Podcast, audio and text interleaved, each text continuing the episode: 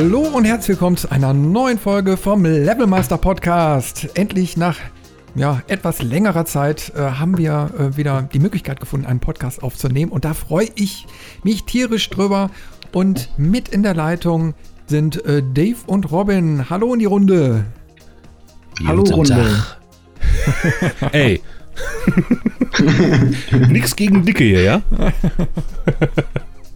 nee, die haben genug. Ah. ja, schön ja. wieder hier zu sein. Ich freue mich, Chris. Ja, die Laune ist ja schon wieder gut. Das ist prima. denn wir brauchen gute Laune, wenn wir über das heutige Thema sprechen. Denn wir wollen uns heute mal intensiver mit dem Thema Schrottspiele auseinandersetzen. Mhm. Da werden wir äh, gleich mal äh, sehr tief in die Diskussion einsteigen, denn wir haben einiges schon, oder der Dave hat schon einiges vorgelegt äh, zum Thema Schrottspiele. Und das ist ein guter Anlass, um da mal etwas länger drüber zu sprechen. Aber bevor wir ins Thema einsteigen, haben wir uns überlegt, erstmal so die Neuigkeiten aus der Levelmaster-Redaktion kurz zu besprechen, weil wir haben zwar keinen Podcast in den letzten Wochen und ich glaube sogar schon Monaten aufgenommen, aber wir waren natürlich trotzdem fleißig äh, auf Twitch, äh, YouTube und unserer Webseite. Und ähm, da müssen wir natürlich mal kurz drüber reden, was wir so alles gemacht haben. Ja, wir haben unsere Let's Plays äh, Rubrik ähm, beträchtlich ausgebaut, würde ich mal sagen, oder? Ja, schon, schon. Kann man so formulieren. Wir sind jetzt bei, lass mich nicht lügen, ich gucke lieber nochmal nach. Äh, äh, 210 Videos. Ja, das ist schon eine echte Menge, die da zusammengekommen ist. Und ich glaube, die Schlagzahl nimmt momentan gewaltig zu. Ja, ist kein Wunder, ich habe Urlaub. Deswegen, ich habe jetzt endlich mal Zeit, ein bisschen was zu machen für, für Levelmeister, also gerade auch aufnehmen. Ähm, ja, und deswegen äh, sind in der letzten Zeit ordentlich Videos auch von mir dazu gekommen. Ähm, ich habe mal alte Spiele angefangen. Ich habe mal mit Anno 2205 ein bisschen rumgespielt. Ähm, habe nochmal Bioshock Infinite aufleben lassen, weil nach meiner Meinung eines der geilsten Spiele aller Zeiten ist. Und äh, wir haben das noch nicht auf dem Kanal gehabt und das geht ja mal gar nicht. Und deswegen ist es jetzt auf dem Kanal. Ja, da gebe ich dir recht. Das ja. ist schon echt ein super geniales Spiel. Und wir beide haben ja Dead Space 3 im Koop äh, durchgespielt, in wochenlanger abendlicher Arbeit. Nächtlicher, nächtlicher möchte ich betonen. nächtlicher, genau. ja. war das war auch ist sehr gutes Spiel, ja. Ja, war ein sehr geiles Erlebnis, ne? Also ich meine, das auf jeden Fall. Hab äh, Dead Space 1 und 2 komplett durchgespielt gehabt zu dem Zeitpunkt und äh, Teil 3 bis ungefähr zur Hälfte. Hab dann aber irgendwann aufgehört und ja, dann hatten wir irgendwie so die Idee, Mensch, das könnte man ja mal im Koop spielen und äh, da habe ich gemerkt, ja, jetzt, da, das ist richtig geil. Dann hat es auf einmal Spaß gemacht. Mhm. Also nicht nur, weil man da beim Spielen labern konnte, sondern einfach, ja, wir hatten ja eine sehr immersive Erfahrung weil dieses Gameplay einfach toll gemacht war. Ne? Also, dass dann äh, Story-Anteile drin waren, die der eine Charakter beispielsweise sehen konnte, der andere aber nicht. Das fand ich schon sehr erstaunlich für so ein relativ altes Spiel. Fand ich total überraschend. Wusste ich vorher auch nicht, dass es äh, existiert in dem Spiel. Diese ja, also Möglichkeit.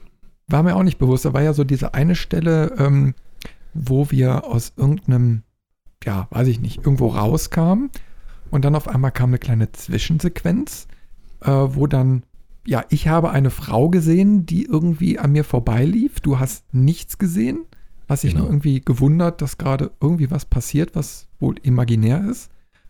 Ja, und dann ging es weiter, dass ich dann einen komplett anderen Levelaufbau auch gesehen habe, also ein komplett anderes Asset als du. Also ich habe da mhm. irgendwie so Geburtstagsbanner und äh, Spielzeug in diesem Level gesehen und du warst ganz verwundert, weil du hast nur Kisten und ja, Stahlwände gesehen, ne? Richtig, richtig. Das war schon, war schon echt irre. Also aus meiner Perspektive raus war das Level wie jedes andere Level auch in, in Dead Space.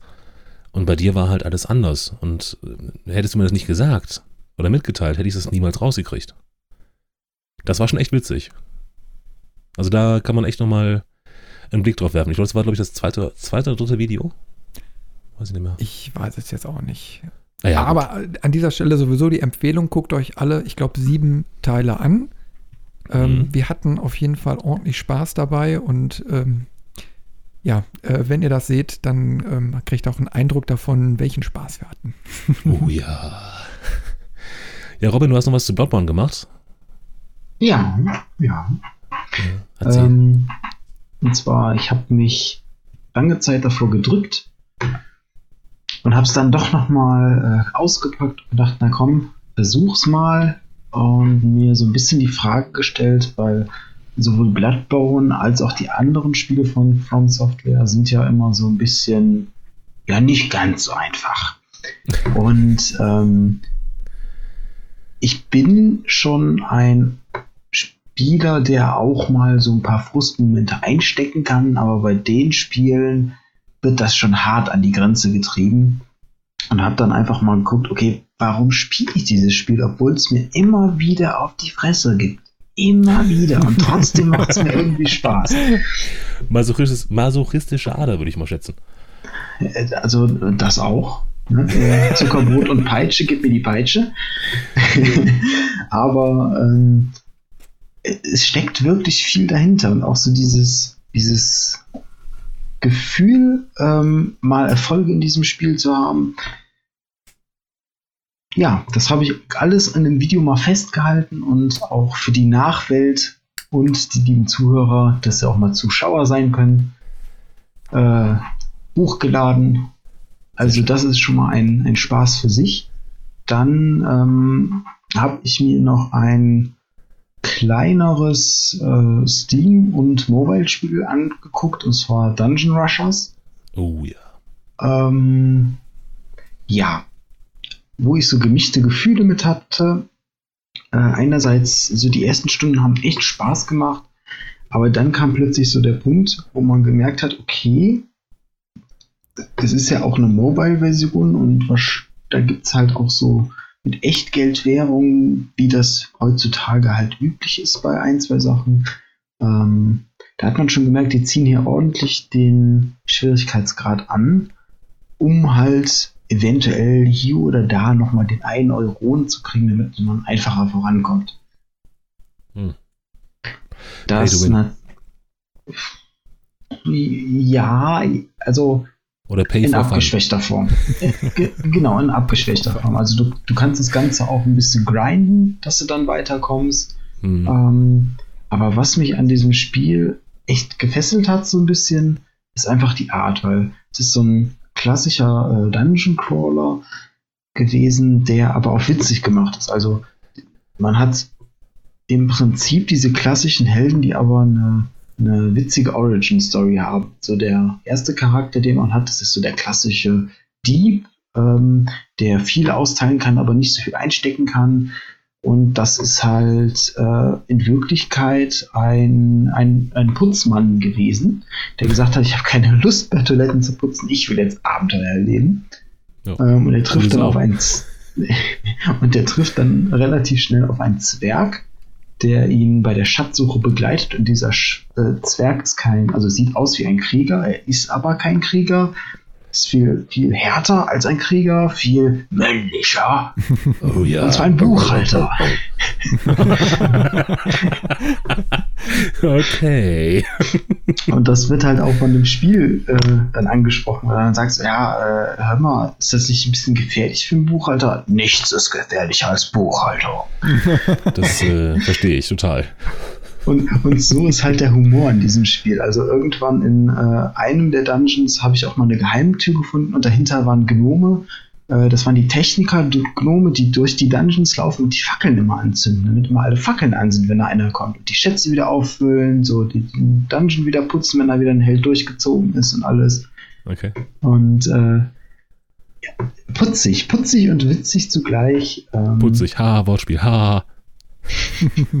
Aber das, das ist ja auch immer so eine Frage, die ich mir immer gestellt habe, wenn man so einen Dungeon gespielt hat. Warum zum Verrecken sind die Fackeln alle an? Hm. Genau. Jetzt weißt du warum. Da gibt es kleine Technikgnomen. Genial. Super. Ja, der Omni Onkel hat ja auch noch ein bisschen was gemacht. Äh, in Abwesenheit, äh, sag ich mal was drüber, hat äh, Far Cry 5 äh, sich zugelegt und auch gespielt. In seinem ersten Solo-Let's Play quasi. Und äh, ja, ist jetzt bis jetzt noch nicht allzu weit gekommen in den acht, neun Folgen, die er jetzt online gestellt hat.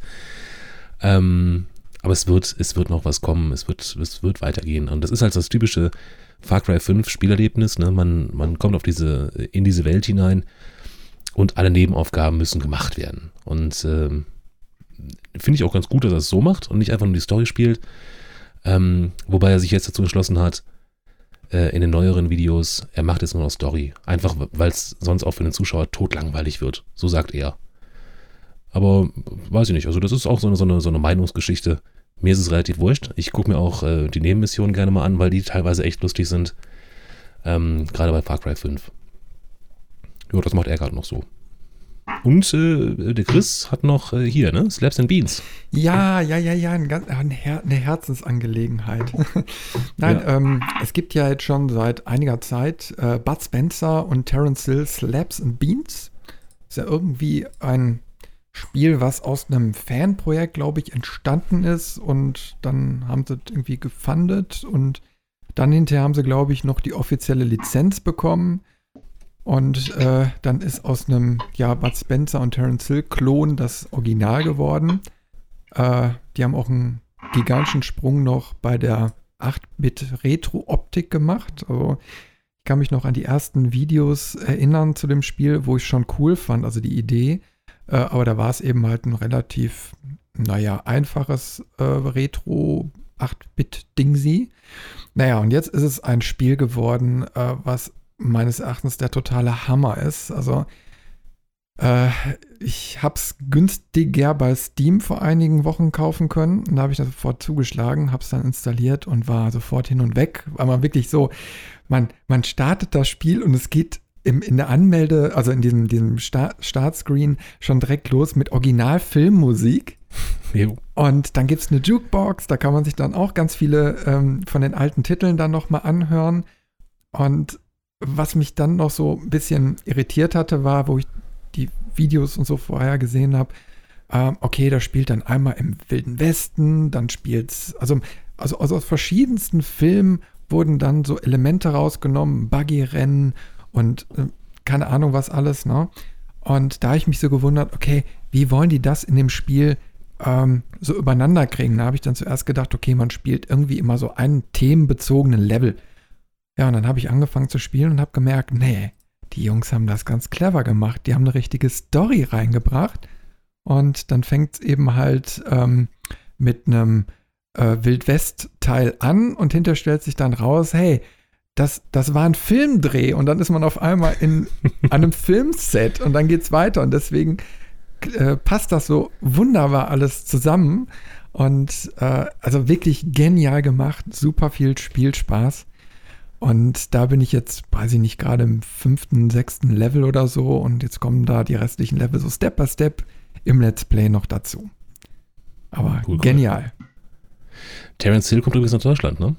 Ja, ja, ja. Der hat äh, die ersten drei, vier Jahre in der Nähe von Dresden gewohnt, äh, gelebt. Ja.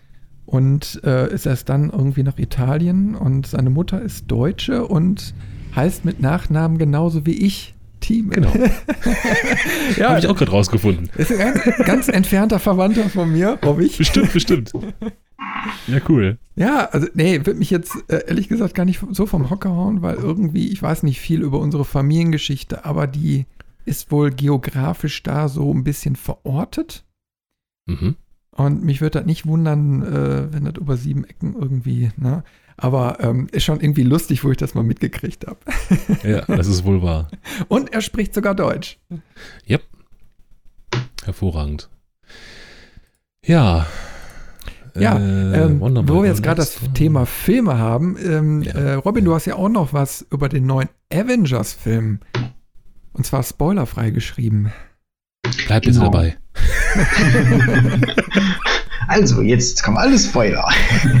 nee. Am Ende? Ähm, dieser Film ist ein äh, vorbildlicher Film, der ähm, es wirklich schafft, dass man aus dem Kinosaal kommt und man muss darüber reden. Man muss sich irgendwie alles, was einem auf, auf, auf der Brust liegt von diesem Film, von der Seele reden, diskutieren. Und äh, da habe ich mir gedacht, so eine Emotionalität hatte ich selten bei Filmen, wenn ich da rausgehe. Ähm, und das Erlebnis wollte ich einfach mal teilen und habe dann halt einen, einen, spoilerfreien Eindruck mal auf unserer Seite veröffentlicht, ähm, weil auch das, das Ende vom Film, also wo der Abspann fertig war und quasi ähm, alle aufgestanden sind und den Saal verlassen haben, es hat nicht einer geredet. Es war mucksmäuschenstill. und äh, jeder war gefühlt irgendwie noch dabei, dass, dass diesen Film zu verdauen. Ähm, das habe ich noch nie erlebt. Das war wirklich spannend, das mal so, so Reaktionen im kompletten Kinosaal bei jedem einzelnen Zuschauer zu sehen. Deswegen ähm, gerne mal auf die Seite gehen und den ganzen Artikel dazu lesen. Und äh, auch bei Serien war ich fleißig. Ähm, und zwar habe ich mir eine Netflix-Serie namens Altered Carbon angeschaut. Oh ja, die ist ähm, gut. Ich habe sie mittlerweile ein zweites Mal durchgeschaut und es wird bestimmt noch ein drittes und ein viertes Mal geben. Verstehe total. Also ich finde die, die Serie super klasse, wenn man, das ist so die einzige Einschränkung, auf dieses äh, Sci-Fi-Setting steht. Mhm. Wenn man mit Sci-Fi nichts anfangen kann, dann ah, würde ich die Serie, glaube ich, nicht empfehlen. Aber sobald man äh, mit Sci-Fi in irgendeiner Form was anfangen kann oder auch so Detektivgeschichten mag, schaut euch die Serie an. Die ist wirklich klasse, die ist hochwertig produziert und sie hat natürlich äh, ein Ende, wo man schon vermuten kann, dass sie in einer zweiten Staffel irgendwann fortgeführt wird. Stimmt. Ich bin mal gespannt, was sie es machen. Ich würde mich Schön freuen. wär's. Also ich glaube, ähm, soweit ich das mitgekriegt habe, war die Serie für Netflix auch sehr erfolgreich. Also ich kann mir durchaus vorstellen, ähm, dass da noch was kommt. Hm. Ja, ich lasse mich überraschen. Ich habe es noch auf der Watchlist. Ich bin da aber noch überhaupt nicht zugekommen, mir da reinzuziehen. Und, äh, aber ich, weil ich so gesehen habe, das Setting, das wird mir, denke ich mal, richtig gut gefallen. Ja. Na? Und, äh, aber insgesamt so die Netflix-Serien äh, sind echt mega hochqualitativ. Also ich war da äh, bis jetzt sehr, sehr überrascht, weil ich kannte jetzt von damals nur diese normalen Fernsehserien. Ne? Mhm. So, und die waren eben mal Serien und die hatten auch eine Serienqualität. Und dann irgendwann kommt man dann zu Netflix und merkt so, da kommen jede Menge Serien raus, guckt die sich an und merkt, hey, man guckt sich da quasi einen langen Kinofilm an. Na? Ja. Also auch von der mhm. optischen Qualität, mal abgesehen vom Erzählstil. Äh, aber ob es äh, The Man in the High Castle ist oder ähm, ach, was war das denn noch? Ach, jetzt fällt mir das gerade alles nicht ein. Muss ich mal eben aufrufen. Da waren jetzt so viele, die ich mir angeguckt habe. Na, und äh, boah, das sieht an die Socken aus. Oder auch das neue Star Trek Discovery. Ich meine, mhm. rein von der Optik, ich, da war nie Kohle für da, in Serien sowas zu machen. Und ich glaube, Altered Carbone ist ja genauso angesiedelt, was man da so sieht. Das ist ja wirklich äh, schon ein Effektgewitter, was sie da so aufgezogen haben, oder? Ja, das sind Hollywood-Film in Serienstücken. Krass. Ja, das stimmt, das stimmt. Auch von den Produktionskosten und auch, her. Und auch, ähm, das muss man Netflix auch zugutehalten, die machen halt nicht nur Serien, sondern auch Filme. Ähm, und da ist es ähnlich. Also man hat ganz selten mal bei diesen äh, Netflix-Produktionen in Klammern, außer den Adam Sandler-Filmen, Klammer zu, äh, minderwertige Qualität. Das ist immer sehr, sehr hochwertig und auch, ähm, die haben ja auch diesen kontroversen Film mit Will Smith äh, in diesem Fantasy-Sci-Fi-Setting. Bright heißt Ach, der. Ja, genau, Bright. Ähm, ja.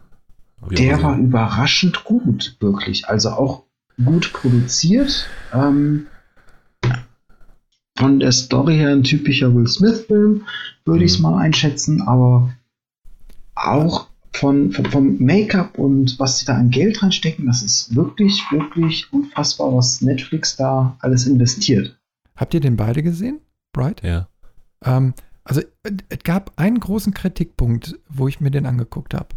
Und zwar, ich kam irgendwie mit diesen ganzen Bezeichnungen von Bright und Schlag mich tot. Das, hat sich, das war, das ging immer total wie Nudelsalat bei mir in der Birne hin und her. Ne? Und das hat mir echt Watch, schwer watch. gemacht, dem Film teilweise dann zu folgen, weil ich dann wieder überlegt habe, ach, was war das denn jetzt nochmal? Ne?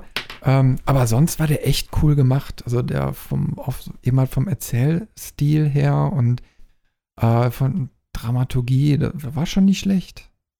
Mhm. Mir hat er nicht so gefallen. Ich weiß nicht, ob das daran lag, dass ich müde war, als ich den geguckt habe, aber ich fand den eher so mäh. Also so, so Durchschnitt. Das war jetzt nicht irgendwie, dass ich den ähm, am nächsten Tag auf der Arbeit gesagt habe, ah, musst du unbedingt gucken, der ist total super. Nee, war jetzt Ähm, kein Bam, aber Nee. ich sag mal, eine normale Abendunterhaltung. Genau. Ja. Also ich fand, aber das ist halt eine sehr persönliche Sache, weil ich auch ähm, zum Beispiel die äh, alten äh, Shadowrun-Spiele sehr mag. Ähm, das Setting war einfach so. Und das ist halt so dieses typische Fantasy-Sci-Fi-Setting, was sich da mischt mit Magie und äh, neuer Technologie und allem. Da geht ja mein Herz sowieso auf. Also da hat der Film schon mal zu 50 Prozent gewonnen. ähm, und äh, ich fand auch die Themen, die sie da angesprochen haben, gut abgehandelt. Also äh, da geht es ja viel auch um Rassismus und dann am Anfang ähm, wirklich zu sehen, dass Will Smith da ein, ein Charakter spielt, der auch sehr rassistisch erst ist und sich dann im Laufe des Films so ein bisschen wandelt. Das fand ich einen interessanten Ansatz mal. Oh ja, politisch auf jeden Fall, ne? Sehr politisch, gerade in der, in der aktuellen Zeit in Amerika. Ja, das stimmt. Naja, also ja, kann man auf jeden Fall mal gucken, den Film, finde ich. Aber wie gesagt, meins war es nicht. Gut, dann kommen wir mal langsam zum eigentlichen Hauptthema. Okay. Und zwar Schrottspiele. Und wir diskutieren jetzt mal über Erstlingswerke, dreiste Abzocke oder Entwicklungsprobleme. Das ist ja ein sehr, sehr vielschichtiges Thema. äh, ja, genauso wie die Spiele, die man da so finden kann in dieser Kategorie. Also ich fand, oder äh, also bei der Themenfindung fand ich jetzt erstmal besonders so interessant. Ähm, ich habe mir in der letzten jüngeren Vergangenheit ziemlich viele alte, alte Retro-Spiele angeguckt. Also so aus Amiga-Zeiten, C64-Zeiten. So, und dann habe ich mir eben halt deine Videos angetan. Ja, angetan ist das richtige Wort, ja. Und wenn man dann, ich sag mal, die Verbindung herstellt und weiß, okay, pass mal auf, damals haben die die Spiele auch entweder alleine oder in Zweierteams programmiert. Hm. Und äh, dann sieht man teilweise die Spiele, die du jetzt vorgestellt hast. Und die sind so scheiße. Und die alten sind so gut, immer noch. Ähm, Ja. Deswegen kann man da ganz ruhigen Herzens von Schrottspielen sprechen, Hm, weil sie einfach lieblos sind teilweise. das ist der Punkt, die Lieblosigkeit daran. Und Es gibt natürlich auch, also sagen wir mal, in dieser, in dieser Liste der Schrottspiele, die ich jetzt äh, mir mal angeguckt habe und, und aufgenommen habe, eine Ausnahme, die eigentlich nicht da reingehört. Hm, sagen wir mal anderthalb Ausnahmen. Ähm, der Puke Simulator, ähm, wo natürlich auch ein gewisses Maß an, an Assets genutzt wurde, aber wo man sich Gedanken gemacht hat, wo man Rätsel eingefügt hat, wo man sieht, dass Arbeit reingesteckt wurde. Ähm, das ist halt nur kein, kein gutes Spiel, deswegen ist es halt für mich ein Schrottspiel. Ähm, aber das ist ein Unterschied zu einem anderen Spiel, meinetwegen, ja, nehmen wir mal das Neueste, äh, Hell in Paradise. ähm, wo du siehst, dass das Ding in, in 15 Minuten zusammengeklöppelt wurde mit einem RPG-Maker. Ähm, das, ist ein Unterschied wie Tag und Nacht. Ne? Ähm, also auch, auch von der ähm, von der Zeit, die die Entwickler reinstecken, das merkt man einfach. Ne? Und dann ist natürlich auch ein bisschen persönlicher Geschmack. Ähm, ich finde, Wimmelbild-Spiele sind immer Schrott. Gibt es kaum gute. Äh, deswegen findet sich da auch eins bei den Schrottspielen in der Playlist. Aber ja, wow. Also ich gucke mir das gerade nochmal an und Verrate uns doch mal dein Geheimnis, wie du überhaupt erstmal auf diese Spiele kommst. Ja, ich kann doch nicht alles verraten. nee, schlicht und ergreifend Recherche. Ne, ich äh, gucke bei, bei Steam halt bei Neuerscheinungen und dann halt nicht bei den beliebten Neuerscheinungen, sondern bei allen Neuerscheinungen. Und ähm, wenn man sich da so ein bisschen durchklickt, äh, sieht man schnell, was ist das denn? Und dann klickt man da drauf und sagt die Details und dann sieht man schon, This is a game about uh, a thing that will kill other things and uh, play it. Und dann weiß man, okay, das sieht sehr nach Schrott aus. Dann klickt man das Video an dann merkt man, das ist auf jeden Fall Schrott und dann äh, denke ich mir, okay, das musst du jetzt mal spielen. Und äh, ja, dann nehme ich das halt auf. Das ist so das Geheimnis dahinter. Ist gar, gar kein Geheimnis, ist einfach nur blöde Recherche. ja, aber gut recherchiert. Also deine Auswahl war bis jetzt wirklich atemberaubend. Ja, danke, danke. Na, und so gut, dass wir ja auf levelmeister.de äh, eine eigene Rubrik dafür eingerichtet haben. Mhm. Äh, das ist ein gutes Alleinstellungsmerkmal. Ja. Einfach mal schlechte Spiele Wir promoten schlechte Spiele. Nein. Tun wir eigentlich nicht. Wir machen sie ja eher nieder, wo sie hingehören. Robin, was war denn dein letztes äh, Spiel, wo du sagst, okay, das hat mir überhaupt nicht gefallen? Fällt dir da irgendwas ein? Schwer. Ähm, das letzte, was mir einfällt, das ist schon wieder einige Jahre her. Ähm, das war Daisy. Ähm, ich habe es mir damals im Early Access gekauft und ich bereue es bis heute. Okay. Ähm, es hat aber, also klar, einerseits hat es mit dem Spiel zu tun, weil es halt sehr buggy war. Ähm, es war zu keinem Zeitpunkt auch nur ansatzweise fertig. Ähm, viele Glitches, äh, Performance-Probleme, teilweise äh, so Sachen, du hast Zombies gehört und die waren dann noch ähm, mehrere Meter von dir weg und du hast trotzdem schon Schaden gekriegt oder so Sachen. Ähm, aber das, okay. was das Spiel halt wirklich, wirklich, wirklich kaputt gemacht hat, war traurigerweise die Community. Ähm, mhm.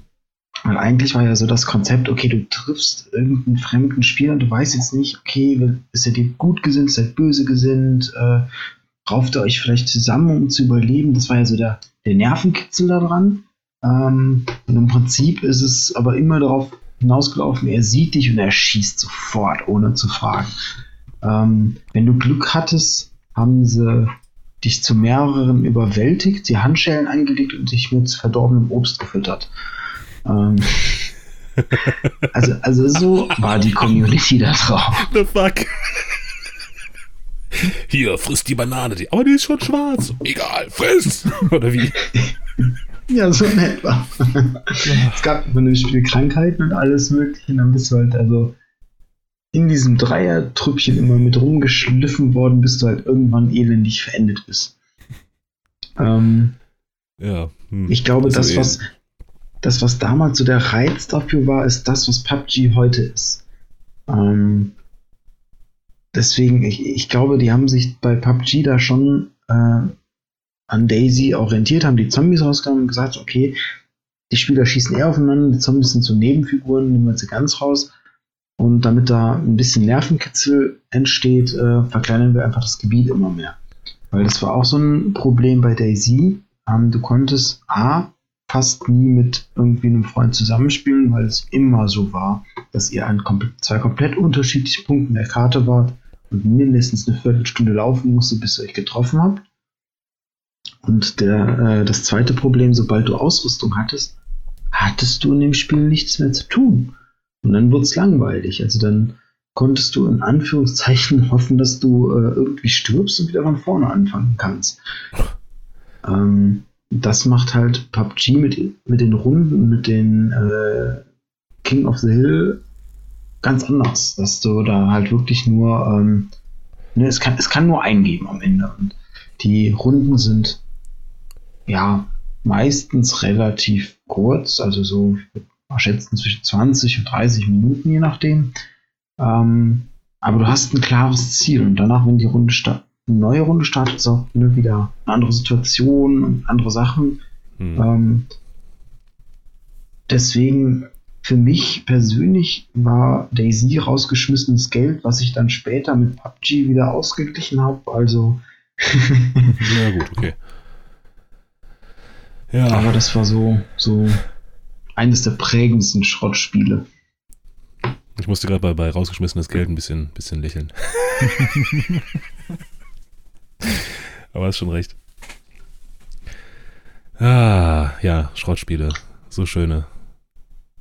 Ja, ich ähm, habe jetzt gerade mal so nebenbei meine Liste hier so bei Steam mal durchgeguckt. Mhm. Und ich habe zwar eine Kategorie Schrott angelegt, aber das Spiel, was da drin ist, will ich nicht unbedingt als Schrott titulieren, jetzt unbedingt. Ähm, und zwar Monaco. Eigentlich hat mich da so der Grafikstil genervt, weil er zwischendurch geile Ansätze hat und dann wieder total verkackt. Ähm, aber die Spielemechanik ist eigentlich gar nicht mal so schlecht. Aber wenn ich mir jetzt mal so die restliche Liste angucke, ich bin ja auch so ein Point-and-Click-Adventure-Fan. Und da war ich doch ziemlich enttäuscht von Broken Age. Das ist noch nicht so alter Spiel, auch ein paar Jährchen vielleicht, aber naja, äh, war auch irgendwie so ein, glaube ich, so ein Crowdfunding-Ding oder sowas.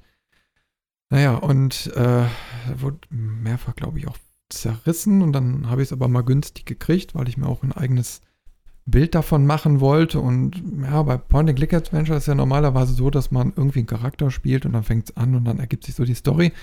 Und bei Broken Age ist es so, dass man zwei Charaktere in unterschiedlichen Welten spielt und da erstmal so Rätsel lösen muss und dann ergibt sich so Stück für Stück die Story.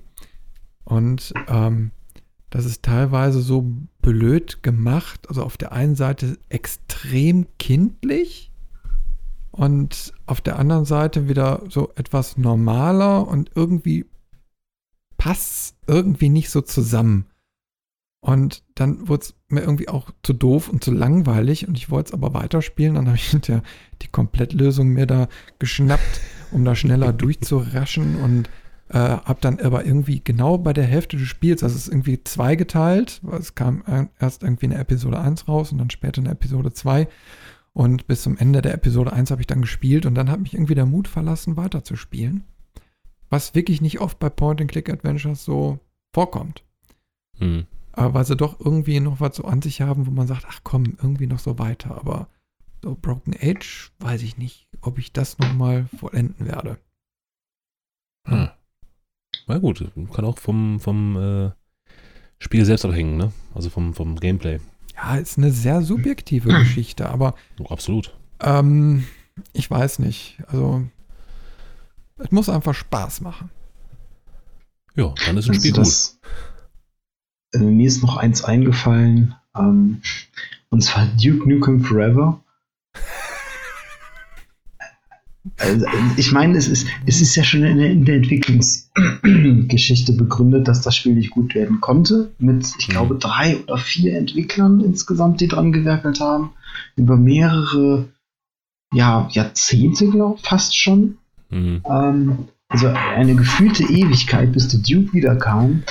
Und äh, ja, wie er dann gekommen ist, äh, das war mir eine, eine Zwangsnummer als eine spaßige Nummer. Ähm, ich möchte hier ganz kurz mal so meinen mein größten Störfaktor preisgeben, aber da muss ich jetzt wirklich eine ernsthafte Spoilerwarnung mal aussprechen, wenn einer das Spiel, was ich ihm nicht anrate, aber noch spielen möchte. kurz ja, das ist schon mal, so alt, komm, hau raus. kurz mal ein paar Minuten weiter. Also, am Ende dieses Spiels stirbt der Duke und dann spricht der Duke mit seiner, mit seinem, ähm, mit seiner Stimme einfach über den schwarzen Bildschirm und sagt so, ja, nee, nee, das kann, also, nee, das kann jetzt nicht sein. Und dann lebt er wieder. Und das ist das Ende. Also einfach weil der Duke sagt so, nee, ich will jetzt nicht sterben, äh, stirbt er nicht und ist dann am Ende wieder von, von vollbusigen Frauen mit der amerikanischen Flagge im Hintergrund umgeben und dann kommt der Abspann. Aber das war so der Moment, wie ich so dachte, so, oh nein, Leute, ernsthaft. Wirklich, das macht er jetzt auch noch. Also an dem Spiel war wirklich, da hat nichts gepasst. Absolut gar nichts. Ja, stimmt schon. Der Duke. Ich meine, immer, immer gut für, einen- für einen äh, krassen Spruch, ne? Das muss man ihm lassen. Ähm, also witzig war das Spiel auf jeden Fall. Fand ich zumindest. Dieses übertriebene, patriotische, äh, sexistische, macho-mäßige. Ähm, Da, da haben unterhaltsam. sie, da, Aber da man muss, sie man muss das Gehirn einzige, rausnehmen. genau, und da haben sie die einzige richtige Entscheidung getroffen für dieses Spiel, und zwar den Originalsprecher zu nehmen. wieder. Ja. Also ein Gehirn rausspiel dann gut. Ne? Ist bei manchen Kinofilmen auch nicht anders. Ähm, ich habe Spaß gehabt beim Spielen damals. Aber das Ende, hast recht. Das ist schon. Ah, ich daneben. Chuck Norris-mäßig. Kommen wir doch mal auf Erstlingswerke zu sprechen. Weil jeder macht ja mal so einen Einstieg ähm, in die Spieleprogrammierung und stellt das Spiel dann vielleicht auch bei Steam online. Und jetzt können wir mal diskutieren, wie gut oder schlecht darf denn ein Erstlingswerk sein? Ah, Im Idealfall, also im Idealfall muss es hervorragend sein. also Das ist wie bei unter der 90 Bewerbung. ne? Prozent bei der GameStar macht es keinen Sinn. nee, Ja. also ich glaube, ähm, das, was man bei so einem Erstlingswerk einfach als Spieler merken sollte, ist, dass da Leidenschaft hintersteckt, dass der, der Programmierer, Entwickler da eine Idee hatte, ein Konzept und da wirklich was mit Leidenschaft erschaffen hat. Das kann ein bisschen clunky sein auch noch und das ne, muss nicht perfekt gebalanced sein und was weiß ich alles oder auch die Grafik kann altbacken sein, aber man muss halt merken, der Junge hatte oder die Frau hatte da Bock drauf und die haben sich da hingesetzt, haben sich da hingekniet und Blut und Schweiß investiert. Ich finde, dann ist das immer ein gutes Zeichen für so ein Erstlingswerk. Und wenn das Richtig. dann noch wirklich gut ist oder sich auch gut verkauft, erfolgreich wird, dann ist es nur umso besser. Deswegen, also ich auch, auch ähm, ich habe bis jetzt auch noch nicht ein einziges Spiel gerefundet von den Schrottspielen, ne? weil man ja nie weiß, also nicht, nicht genau weiß, ob da nicht jemand an seinem Rechner gesessen hat, ein halbes Jahr lang und jede freie Minute in das Spiel reingesteckt hat. Na klar, ich, ich zerreiße es in der Luft. Das hat es auch teilweise echt verdient. Nur, ähm, trotzdem kann ich mit den, mit den, weiß ich nicht, 50 Cent, die ich dafür ausgegeben habe, vielleicht ein Zeichen setzen und sagen, okay, Junge, hier hast du ein bisschen Geld, mach was draus. Aber äh, jetzt mal als Beispiel Hell in Paradise, was du jetzt gerade frisch gespielt hast. Ja, das ist kein Erstlingswerk. Äh, Ja, umso schlimmer. Richtig. Richtig. Es ist also nicht das erste und es ist auch noch immer noch scheiße.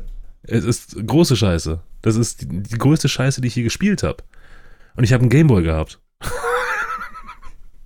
Also wo ich, wo ich jetzt dein Video gesehen habe, ähm, habe ich mir nur so echt gedacht, okay, selbst jedes C64-Spiel hat, glaube ich, Ja. mehr auf dem Kasten als das Ding. Richtig. Na, und ich, äh, es gibt, ähm, äh, ich versuche gerade mal auf die Shopseite zu kommen, da ähm, tatsächlich ein, ein, ein Paket äh, dieses Entwicklers, ähm, wo man zehn Artikel bekommt. Und die sehen alle genauso aus wie dieses eine Spiel. Da sind einfach nur andere, andere Grafiken eingesetzt. Ähm, oh, ich, ich reg mich gerade wieder auf. Äh, das sage ich auch im Video. Gardener the Ripper. Ja? Da, da, da, da spielst du einen Gärtner. Ähm, äh, Top-Down-Ansicht. Also man guckt einfach nur auf den Kopf und die Schultern von dem Gärtner. Äh, Ich lese am besten mal vor, pass auf. The game is a gardener's life. His daily life is the killing of evil radishes that attack cabbage. Also das Spiel ist eines Gärtners Leben. Sein tägliches Leben besteht darin, äh, die bösen Radieschen zu, umzubringen, um den Kohl zu schützen. Ha? The fuck? Aber das hört sich doch schon nach einem witzigen Spiel an. Ja, ich habe auch überlegt, ob ich das nochmal als Schrottspiel reinnehme. Wir haben ja sowas schon mal und ich möchte auch nicht noch ein zweites von dem, von dem Kerl kaufen. Ähm, also da bin ich auch ganz ehrlich, das, das äh, würde ich am liebsten refunden, das werde ich auch noch tun. Ähm, wahrscheinlich. Nee, also das, das, sieht, echt, das sieht mir echt nach Geldmacher aus, was dieses äh, Studio da betreibt. Also bei, weil das sind, das sind Spiele, bei Hell in Paradise ist es jetzt so, du spielst den Teufel, den richtig? du auch von oben siehst, Ja. und du musst äh, kleine Engelchen abballern. Mhm. In einer, kann man sagen, Open World. Nee, das ist einfach nur ein, ein, ein großes Rechteck. Es gibt Grenzen. Es gibt ja, ich habe keine gesehen, deswegen äh, Ach so, ja, ja, habe ich nicht gezeigt. Äh, Also man kann irgendwann nicht mehr weiter nach unten, links, rechts, oben. mhm. Also das Spielfeld ist quasi begrenzt. na immerhin etwas. Jo. Trotzdem grausam. Und dann musst du eigentlich nur mit der Maus äh, ballern und wenn diese Kugeln die Engelchen treffen, dann kannst, kriegst du einen Punkt und das war's. Ja. Genau. Und die Punkte werden dir, wenn du stirbst, nicht mehr angezeigt. Das heißt, du, du stirbst ja spontan. Das ist ja nicht geplant, dass du jetzt drauf gehst beim Spielen. Und du hast ja auch nicht immer den Highscore im Blick. Also ich habe einmal, glaube ich, äh, über 200 Punkte gehabt. Ich weiß aber nicht, wie viele es im Endeffekt waren, als ich starb, weil es mir nicht angezeigt wird. Und da sieht man auch schon wieder, dass da irgendwie nicht nachgedacht wurde beim Programmieren, weil der Spieler braucht irgendeine Motivation. Aber da habe ich einen Tipp für dich. Äh, guck dir einfach dein Video an. Äh, ja, ist ja richtig. Und diese pyramidale äh, Filmmusik dazu, die das ganze Spiel untermalt. Ja, da wurde sich auch richtig viel Mühe gegeben, das stimmt. Aber so richtig viel. Ich glaube, drei Töne, ne? Vier, Vier? vier Töne. Ähm, Und das in einer Tour. Also die ganze. Sprecht weiter. Ja, du hast es ja oh. sehr eindrucksvoll ähm, gezeigt, indem du dir Taschentücher in die Ohren gesteckt hast. In dem Video. Das, das sagt, glaube ich, alles. Ja. Also, das ist wirklich so ein, so ein typisches Beispiel von, von, von Abzocke-Spiel. Ja, die, die, äh, ähm, also ich meine, gut, es war wenigstens ehrlich, weil das Video, dieses Vorschauvideo, was bei Steam immer verfügbar ist, zeigt halt schon Gameplay. Und da ist auch dieser Ton schon drin und es wird auch nicht allzu viel verschwiegen. Es gibt ja auch nicht allzu viel zu verschweigen. Wenn du noch mehr verschweigst, ist das Spiel einfach nur schwarz. Ah, Also das ist wirklich eine Katastrophe. Also da war mir Slayer of Traitors schon lieber. Das war auch scheiße. Aber irgendwie noch besser. Hat wenigstens Grafik gehabt.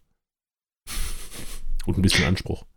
Dann, dann lasst uns doch mal zu einem besseren Beispiel von einem Erstlingswerk kommen. Mhm. Ähm, und ich packe jetzt mal die Nischenkeule aus, weil ich wette, ihr kennt das Spiel nicht.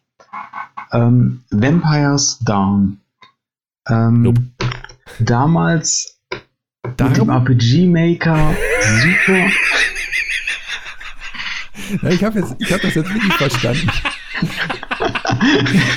Und spielt Der einen blutsaugenden. Bandwurm im Magen oder im Darm des, äh, des Vampires, der sich nach Sonnenlicht sehnt, damit er endlich sterben kann, weil er es nicht mehr erträgt. Aufschreiben, wir haben eine Spielidee. Verdammt. Äh, also, Nee, also die, dieses Ja, Spiel, ähm, Vampires Dawn, also Dämmerung. also, okay, Vam- ja, Vam- also, Vampir, mal Dämmerung, so Freischnauze übersetzt. Ähm, damals mit dem RPG Maker gemacht, der ist ja da auch zu der Zeit, wo das Spiel rauskam, grob, ähm, ja, präsent gewesen. Ne? Da hat jeder mal so ein bisschen mit dem Ding rumprobiert. Du kamst damals noch kostenlos da dran. Ähm, und da hat sich einfach ein Mensch hingesetzt und sich eine Vampirgeschichte ausgedacht mit einem ähm, richtig guten ähm, Pacing, also einer, einer richtig guten Erzählstruktur dahinter und auch Spannungsbögen und allem. Und vom, von der Spielart her ähm, kann man sich das vorstellen wie so ein, so ein altes äh, Game Boy Color Zelda von oben, dieser äh, Drop-Down-Perspektive. Und du hast da halt ähm, am Anfang noch einen edlen Krieger gespielt, dessen Freundin dann bestialisch von einem Vampir umgebracht wird und der dann auf der Jagd nach diesem Vampir selbst zum Vampir gemacht, äh, umgewandelt wird. Und dann fängt äh, die ganze Krux so ein bisschen an. Also es ist sehr, ah, ja, rückblickend betrachtet sehr Teenie-Drama irgendwann. Also auch so dieses typische, äh, die, die, seine, seine Freundin ist halt auf dem hohen Berg äh, aufgehangen, hat ein Schwert durchs Herz noch zusätzlich und er kniet davor, äh, bricht so leicht zusammen, der Wind kommt von der Seite und er fängt an zu schreien, nein! und dann glitzert er in der Sonne und geht kaputt. Das zum Glück nicht, äh, die kamen erst später, die Glitzervampire. Okay, gut. Aber äh, nichtsdestotrotz, also es, es hat schon viel von diesen so Teenie-Drama-Geschichten, zumindest was so diesen, diesen Liebesgeschichten-Part in dem Spiel angeht. Aber ähm, es war auch sehr erwachsen von manchen Themen. Es war sehr blutig, das Spiel. Also ein, eine klassische Vampirgeschichte ähm, ohne Glitzer mit viel Blut. Also vielleicht wie so ein Bandwurm-Vampir-Darm-Geschichte. ähm, und äh, auch vom Gameplay her äh, solide, ja, wie, wie diese alten Final Fantasy-Spiele. Also du hast ähm, diese äh, pausierbaren, rundenbasierten Kämpfe, äh, die aber schön animiert waren und das, was mich wirklich so erstaunt hat, weil das Spiel ist sehr lang ähm, und sehr aufwendig gemacht. Auch so von den Möglichkeiten mit Wettereffekten, dynamische Tag-Nacht-Wechsel hat er eingebaut. Ähm, das hat sogar Auswirkungen auf deinen Charakter, ob es jetzt äh, Tag ist oder Nacht ist. Also sehr viele Kleinigkeiten, die er da mit diesem Programm gemacht hat. Und er hat es halt komplett alleine gemacht. Und er hat sich damit so eine große Fanbase geschaffen, dass er noch irgendwann äh, vermarktet gekriegt hat, dann ähm, eine Handyversion rausgebracht, einen zweiten Teil. Ähm, mittlerweile hat er einen dritten Teil angekündigt. Da wollte er jetzt im Sommer eine Crowdfunding-Kampagne ähm, starten und auch zwei Bücher, die diese Stories erzählen. Ähm, also der hat sich da wirklich, ein Mensch mit Leidenschaft, und das ist halt das, was ich eben meinte, ähm, ein Standbein aufgebaut und eine im Prinzip mittlerweile Spielereihe erstellt, die echt ein Alleinstellungsmerkmal hat. Also sieht grafisch sehr cool aus. Also ich habe das jetzt gerade mal hier bei Google hm. mal aufgerufen. Ne? Also so, so grafisch ist es halt wie so ein altes Game Boy Color Spiel. Ja, so, so ein ähm, Retro-Ding, ne? Aber genau, ähm, genau. Da sieht man schon, wie viel Aufwand da drin steckt. Und wenn du jetzt sagst, das hat eine Person gemacht, äh, Hut ab. Vor allem, also wirklich dynamischen Tag-Nacht-Wechsel. Ich habe selbst damals auch ein bisschen mit dem RPG-Maker rumexperimentiert. Und so diese Sachen, dynamischer Tag-Nacht-Wechsel, Wettereffekte, die zufällig kommen, ähm, das war alles gar nicht so einfach. Er hat sich sogar noch ein besonderes Skillsystem ausgedacht, wo du dann an eine spezielle Maschine musstest und dann ähm, mit äh, Seelen deine Charakterwerte steigern konntest. Du hattest ein eigenes Magiesystem, was er eingebaut hat und auch komplett ähm, die Mechanik dahinter musste er komplett programmieren, weil diese Mechaniken, die er da verwendete im Hintergrund, die hat der RPG Maker überhaupt nicht geboten. Und auch so Sachen, ähm, es gibt vier bis fünf verschiedene Enden, also der hat sich da wirklich extrem viele Gedanken gemacht und auch einen riesigen Umfang äh, in dieses Spiel gepackt und das auch immer weiter gepflegt und gepflegt. Also der letzte Patch kam, glaube ich, vor, ja, jetzt haben wir 2018, ich glaube vor drei oder vier Jahren für den ersten mhm. Teil nochmal. Er einfach gesagt hat, okay, ich habe jetzt nochmal ähm, für, für ähm, Full HD ein Patch reingebracht, dass es ein bisschen besser aussieht. Er hat einen Easy Mode reingebracht, weil es halt auch wie damals bei den Final Fantasy Spielen typisch war, also eine Grinding-Phase gibt. Und mit diesem Easy Mode überspringst du die Grinding-Phase im Prinzip. Das heißt, du musst nicht stundenlang irgendwie zusehen, dass deine Charakter aufleveln, sondern du kannst da so nur die Story erleben. So ganz nett. Hm. Ja, also, ja, sowas gibt es ja auch. Aber da sieht man mal, wie äh, ich sag mal, welchen Grundstock solche RPG-Maker oder so, also solche Programmiertools, ähm, dann schon bieten. Und wenn man dann so ein bisschen Gehirnschmalz da reinsteckt, ähm, dann kann da auf einmal was draus werden. Ja? Ne? Und wenn man dann sowas jetzt sieht, wie, wie äh, dieses Spiel, also das sieht ja wirklich cool aus, und dann sieht man eben halt so ein, ähm, wie heißt das hier nochmal, ähm, äh, Hell in Paradise, ähm, dann, dann finde ich, ist es ganz gerecht zu sagen, dass so ein mhm. Spiel scheiße ist. Ja. Ja.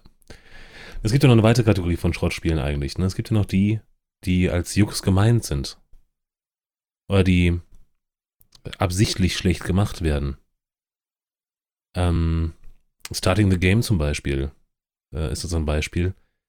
Ähm, in Starting the Game versucht man ein Spiel zu starten. Wie der Name schon sagt.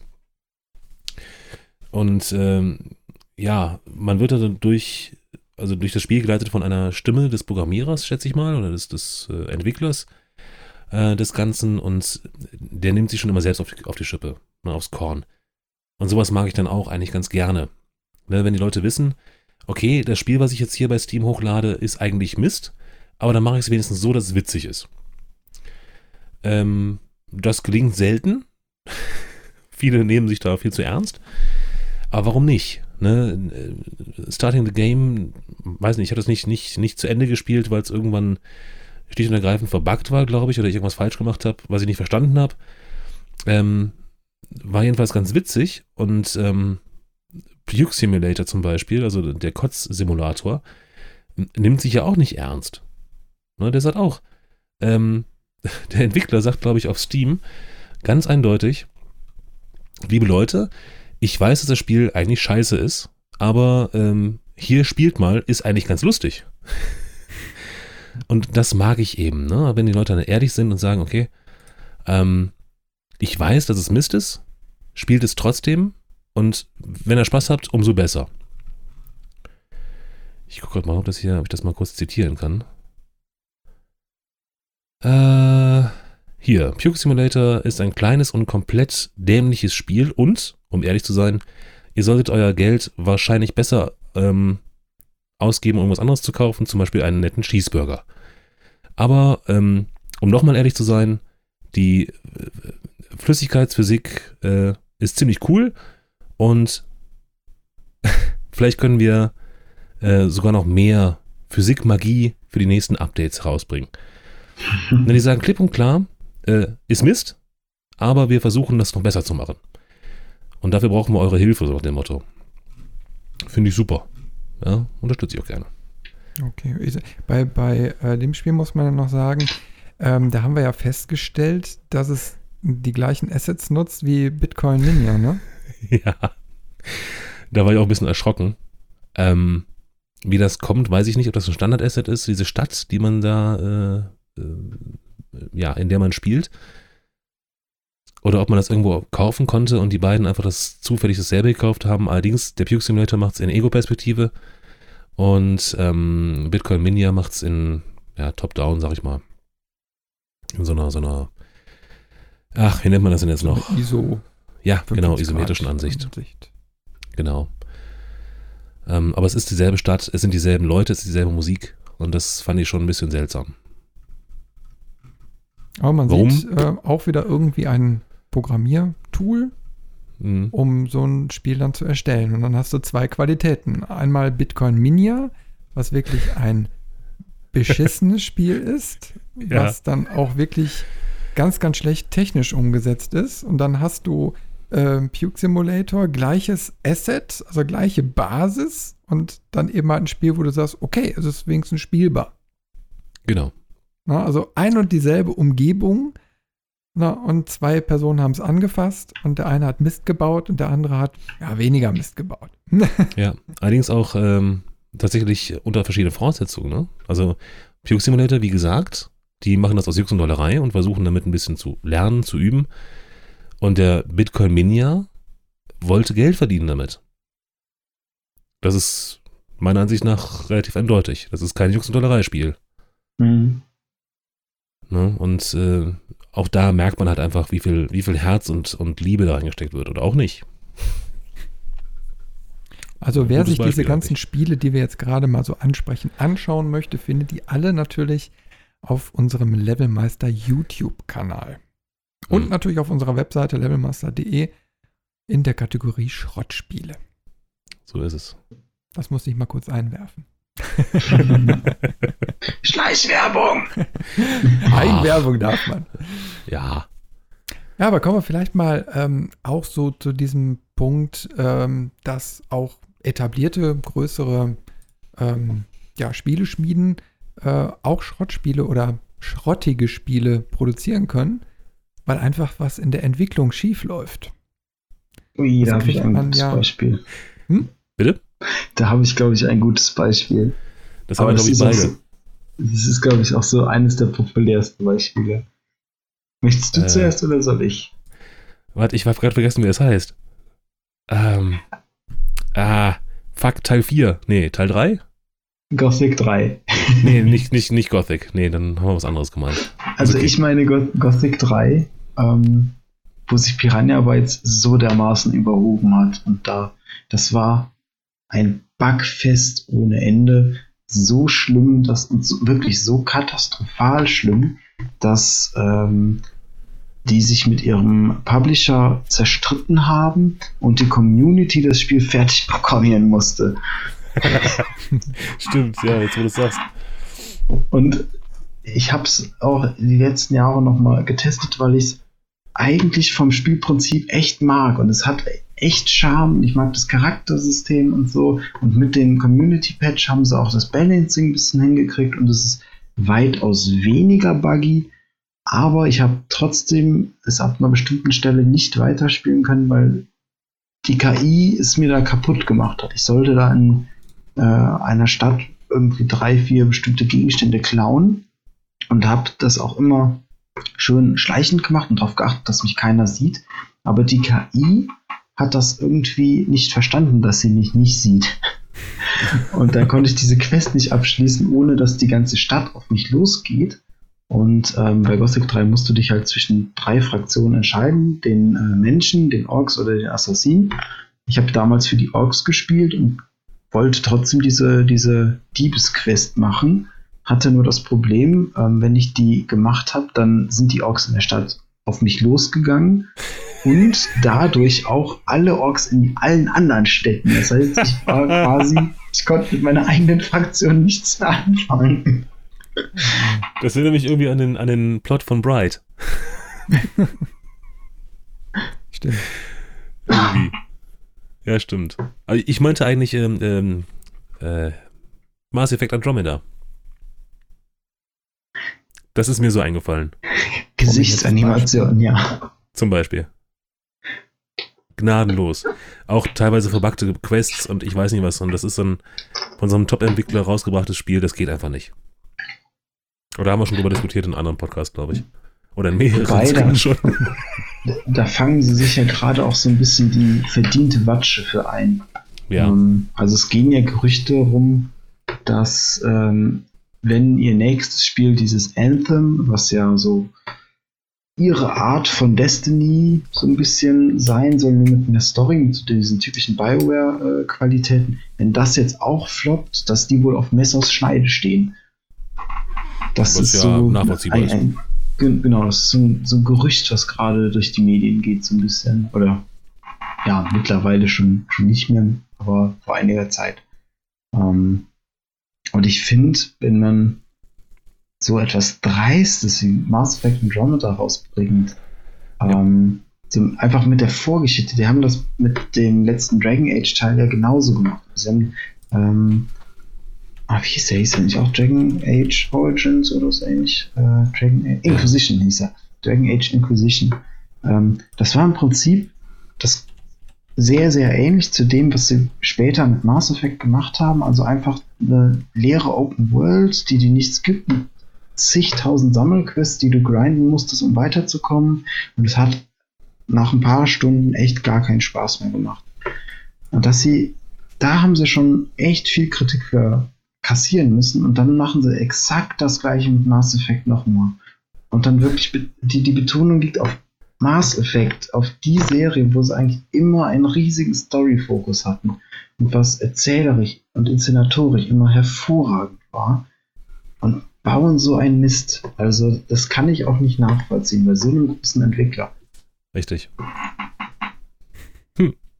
Ja, da gibt's, also das sind die, das sind die einzigen beiden Sachen, die mir wirklich als eingefallen sind, wo so, ein großer Entwickler ein Spiel auf die, auf die Welt gebracht hat. Ich habe noch ein etwas älteres Beispiel. Okay. Ähm, und zwar von 1999. Ähm, da geht es um Ultima 9. Äh, ich weiß nicht, ob ihr die alte Ultima-Reihe kennt. Nope. Die hat ihren Ursprung 1981 und äh, wurde von Richard Garriott äh, designt und später dann, ich glaube, die letzten beiden Teile äh, von Origin äh, Systems äh, entwickelt. Naja, und ich habe eigentlich die ersten Berührungspunkte mit Ultima 8 gehabt. Pagan nannte sich das. Und das war auch so ein Spiel in isometrischer Ansicht, eben halt ein Rollenspiel äh, mit viel Action-Einlagen und äh, mir hat es einfach gefallen. Das war echt genial. Und dann gab es sogar, das war so ein, ja, das war auf CD und dann gab es noch mal ein Speed, äh, Speak Patch, also dass auch hinter gewisse Charaktere sprechen konnten. Und äh, das kam 94 raus. Also das war im Endeffekt für die Zeit schon echt eine coole Geschichte. Hm.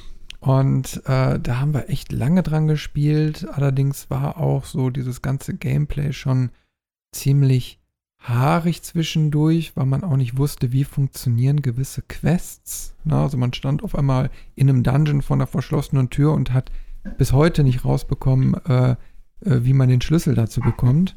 Okay, in diesem einen Fall habe ich dann hinterher tatsächlich mal nachgelesen, eine halbe Nacht lang, bis ich dann gefunden habe, äh, wie man diesen Schlüssel da bekommt. Dann hat sich hinterher herausgestellt, ja, das war so eine ganz spezielle Quest, die dann nur gestartet ist, wenn gewisse Voraussetzungen da waren und man zu der und der Uhrzeit an dem und dem Platz war und mit der und der Person gesprochen hat und dann ist das da losgegangen. Irgendwann hat man den Schlüssel gekriegt. Ähm, naja, egal, aber trotzdem war es eigentlich ein ganz gutes Spiel. Und ähm, dann gibt es auch so einen Cliffhanger zum Schluss und dann freut man sich, ah, irgendwann muss ja mal Ultima 9 kommen. Es gab ja schon acht Teile. Ja, und dann passiert erstmal lange, lange nichts, bis dann 1999 irgendwann mal mit auch, glaube ich, ordentlich Verzögerung äh, Ultima 9 rauskam und es war ein absolutes Desaster. es war total buggy. Ich habe es ähm, irgendwann mal ähm, wirklich im Original, so in, in dieser Originalpackung mit äh, den ganzen Gimmicks dabei, mit so einer Landkarte und keine Ahnung was, habe ich mir mal gekauft. Äh, und man konnte es, es, man konnte es nicht durchspielen, weil es einfach immer wieder buggy an gewissen Stellen war. Ah, Und ja, ja. dann musste man zwischendurch abspeichern oder mal einen vorherigen Spielstand laden und dann wieder weiterspielen. Äh, dann fehlten auf einmal äh, Sachen aus dem Inventar. Die waren, die waren auf einmal weg. Und das ist mir dann auch passiert kurz vor Schluss. Also ich habe es dann, glaube ich, irgendwie mit Komplettlösung und keine Ahnung, Cheats oder so gespielt. Ich wollte es einfach nur, ich wollte die Story einfach durchhaben. Und dann ist es wirklich passiert, so kurz vor Schluss des Spiels, äh, mache dies, mache das, mache jenes. Und auf einmal waren die Gegenstände weg. Sie waren einfach weg.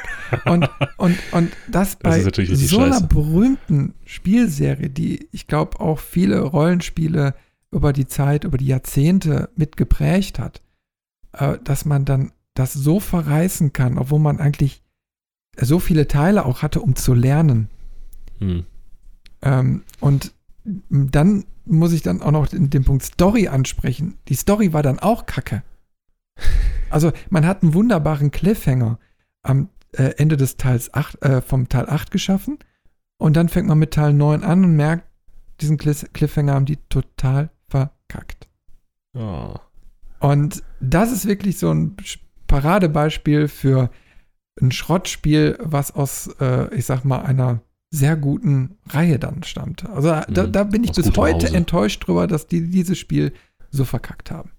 Ah. Ja, das ist immer schade. Das war doch die Spielereihe, wo man sein Brot backen konnte, richtig? Äh, Brot backen, keine Ahnung. Weiß ich nicht mehr. Das war Minecraft. Nee, Also du meine, konntest, du konntest auf jeden Fall Sachen dann auch äh, mixen. Das war eben halt, also dass du irgendwelche Tränke oder so bekommen hast. Da kann ich mich zumindest bei Teil 8 noch dran erinnern. An Teil 9 weiß ich gar nicht mehr so viel, was auch schon so Ewigkeiten erst als ich gespielt habe. Ich habe das, also die, das Spiel habe ich aber immer noch in der Ecke liegen, also als Boxversion. Ich stell's mir aber nicht ins Regal. In der dunkelsten, feuchtesten Ecke der ganzen Wohnung. Aber vielleicht ist es ja irgendwann mal 1,50 Euro wert. Hm. Wer weiß. Ist eine Option. Ist eine Option. Ah, Ja, aber Schöne ich sag mal so, äh, gibt es ja nun mal viel. Also was ich nicht verstehe, ich habe ich hab den einen oder anderen Beitrag mal so gehört, wo dann auch Entwickler dann äh, zu Wort gekommen sind und einfach mal so erzählt haben, was alles bei so einer Spielentwicklung schiefgehen kann. Und da habe ich dann auch sofort das Verständnis für, wenn auf einmal einem die Zeit wegläuft, weil man sich verkalkuliert hat, wenn man gewisse Features einbauen äh, möchte und ähm, dann rückt die Deadline immer näher und irgendwie muss man dann ein spielfähiges äh, Game an den Start kriegen. Und dann passieren dann eben halt so unsagbar schlechte Dinge. Ähm, was ich dann aber nicht verstehe ist, äh, wenn man Story, ähm, ja, also Schwächen in der Story drin hat. Weil das ist ja so ein Ding, was, dass du ganz am Anfang machst, dass du dir überhaupt erstmal überlegst, welche Geschichte möchtest du erzählen, hm. bevor du mit dem Programmieren anfängst. Und dass man das verkacken kann, das verstehe ich nicht. Da gehört schon viel dazu. Da gehört schon viel dazu. Also ich meine, dass man eine Geschichte erzählt, dass das, wie man sie erzählt, also dass, dass äh, die Textbausteine oder das, was gesprochen wird, dass das irgendwie stimmen muss, ist meiner Überzeugung nach echt ein Pflichtprogramm, was ich ganz am Anfang festlege. Na, ein Autor schreibt ja auch Stück für Stück an seinem Buch und dann wird es irgendwann mal vielleicht verfilmt. Na? Aber es wird erst die Story geschrieben. Und dann kann ich nicht verstehen, dass man bei einigen Spielen so das Gefühl hat, hey, wir haben jetzt erstmal das Spiel gemacht und danach überlegen wir uns die Story. so, so, fünf Minuten vor Schluss, so, hey, wir brauchen noch Story. Ach, äh, gut, kannst du mal eben über Nacht bleiben und da irgendwie so ein paar Textfransel noch einbauen? Ja, Meister. Kein Ding. Ja, gut.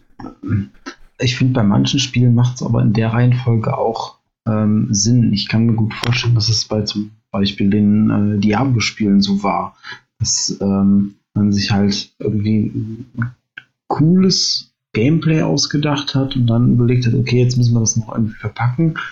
Ähm, dann finde ich das aber auch noch nicht so schlimm, wenn das Gameplay dann halt überzeugen kann. Also ich finde, da gibt es immer so, so zwei bis drei äh, Spielarten. So einmal die, die Story-fokussierten, wo halt die Story eindeutig stimmen muss.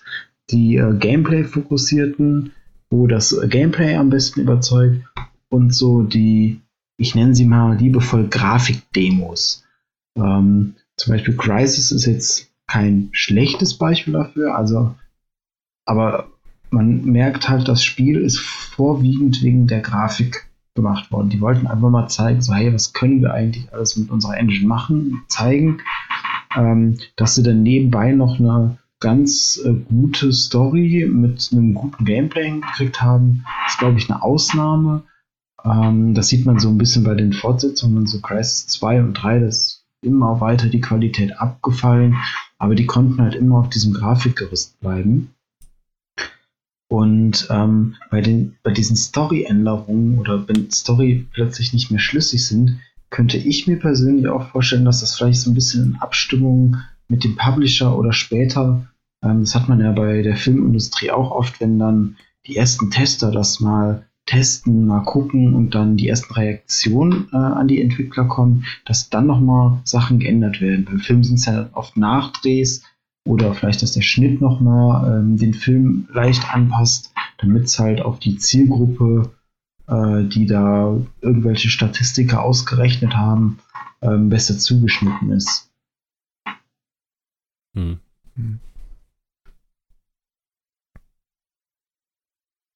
So ist es.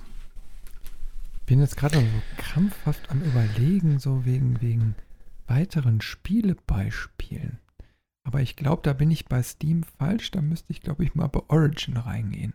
da könnte es einfacher werden, ne? Ich gucke jetzt tatsächlich mal rein. Ich glaube, da sind ein paar Titel dabei, die ordentlich verrissen wurden. Und zwar, Moment, nein, nein, nicht die. Meine Spiel Spielebibliothek. Ich habe doch die Scheißspiele. ähm, da war doch eins bei. Moment.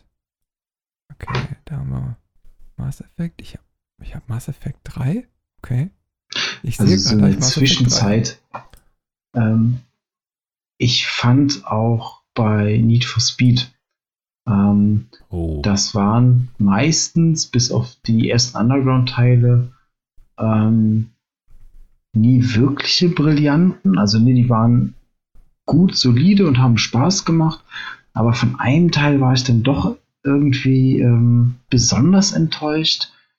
Und äh, das war jetzt der, der das neue Need for Speed. Dieses ähm, Remake, was sie jetzt ähm, vor ein paar Jahren gestartet haben und wo sie wieder in die alten Underground-Tuben wollten. Ne? Also auch wieder äh, Rennen bei Nacht und mit den ähm, nassen Straßen, damit du möglichst viele Effekte, Glanzeffekte und die Lichter da hervorbringen kannst und alles.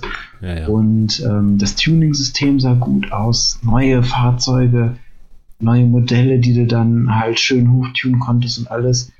Und dann habe ich dieses Spiel angeworfen und ähm, als allererstes fiel mir auf, so, das Fahrverhalten war total verrissen. Also du Mhm. musstest wirklich, ähm, was in manchen Need for Speed halt auch schon drin war, dass du so zwischen, ähm, ja, aber beim Tuning, bei der Abstimmung so ein bisschen was ändern konntest, dass dann mehr äh, hinten ausbricht der Wagen oder ein bisschen mehr Richtung Frontantrieb wird und so, so Sachen.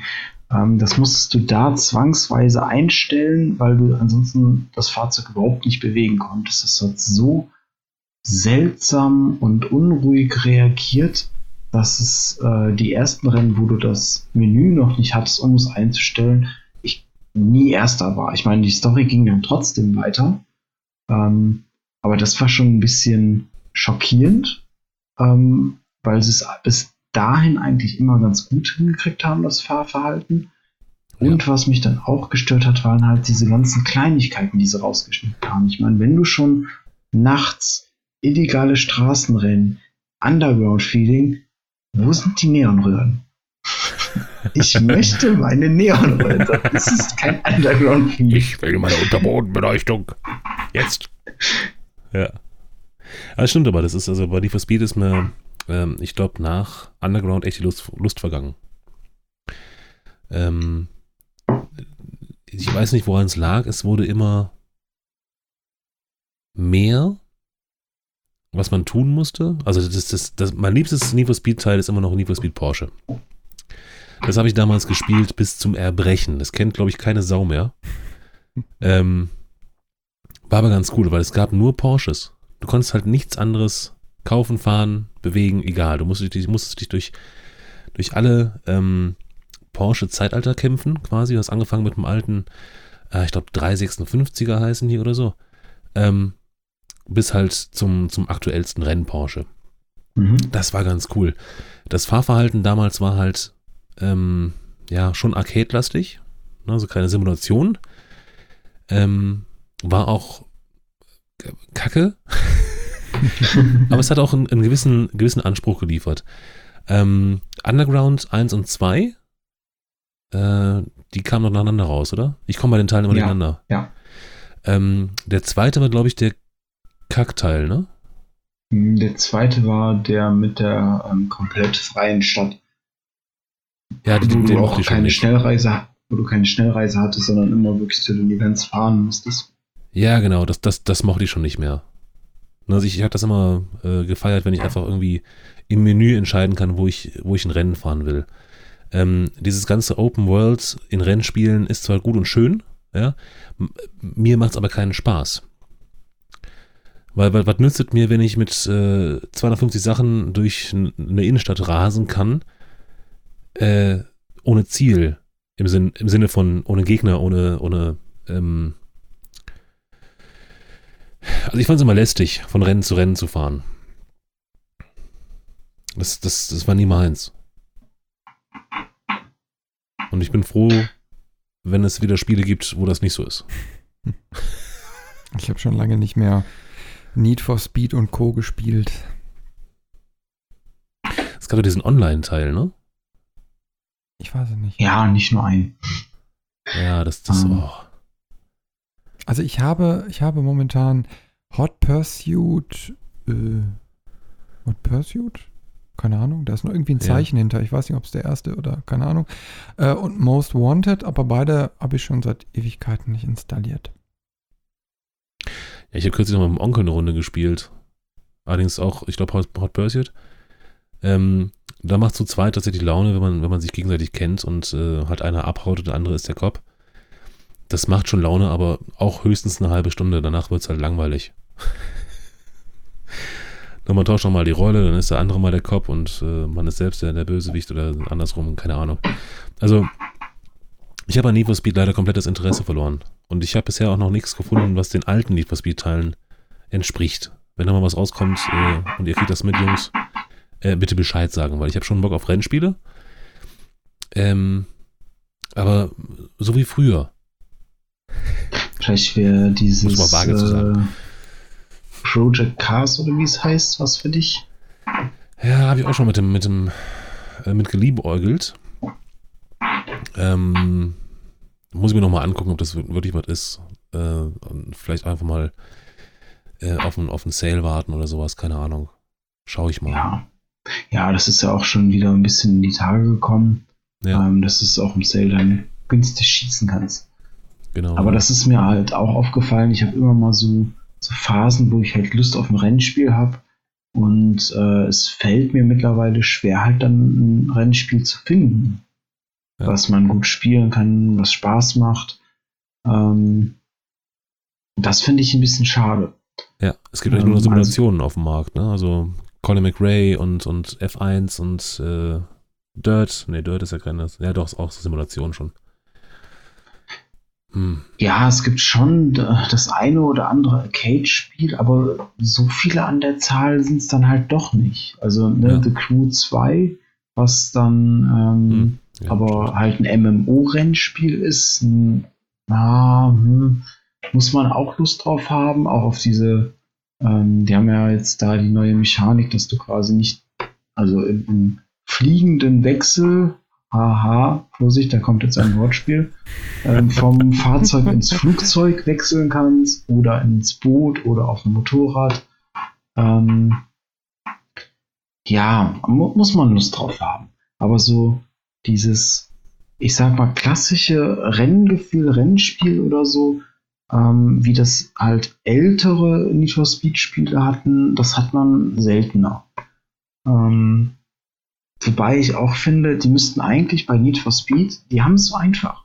Die müssten alle Need for Speed, die sie bisher hatten, einfach immer nur das Hauptfeature, was in dem entsprechenden Teil war, nehmen und das alles zusammen in ein Spiel pressen und dann haben sie das perfekte Need for Speed Spiel.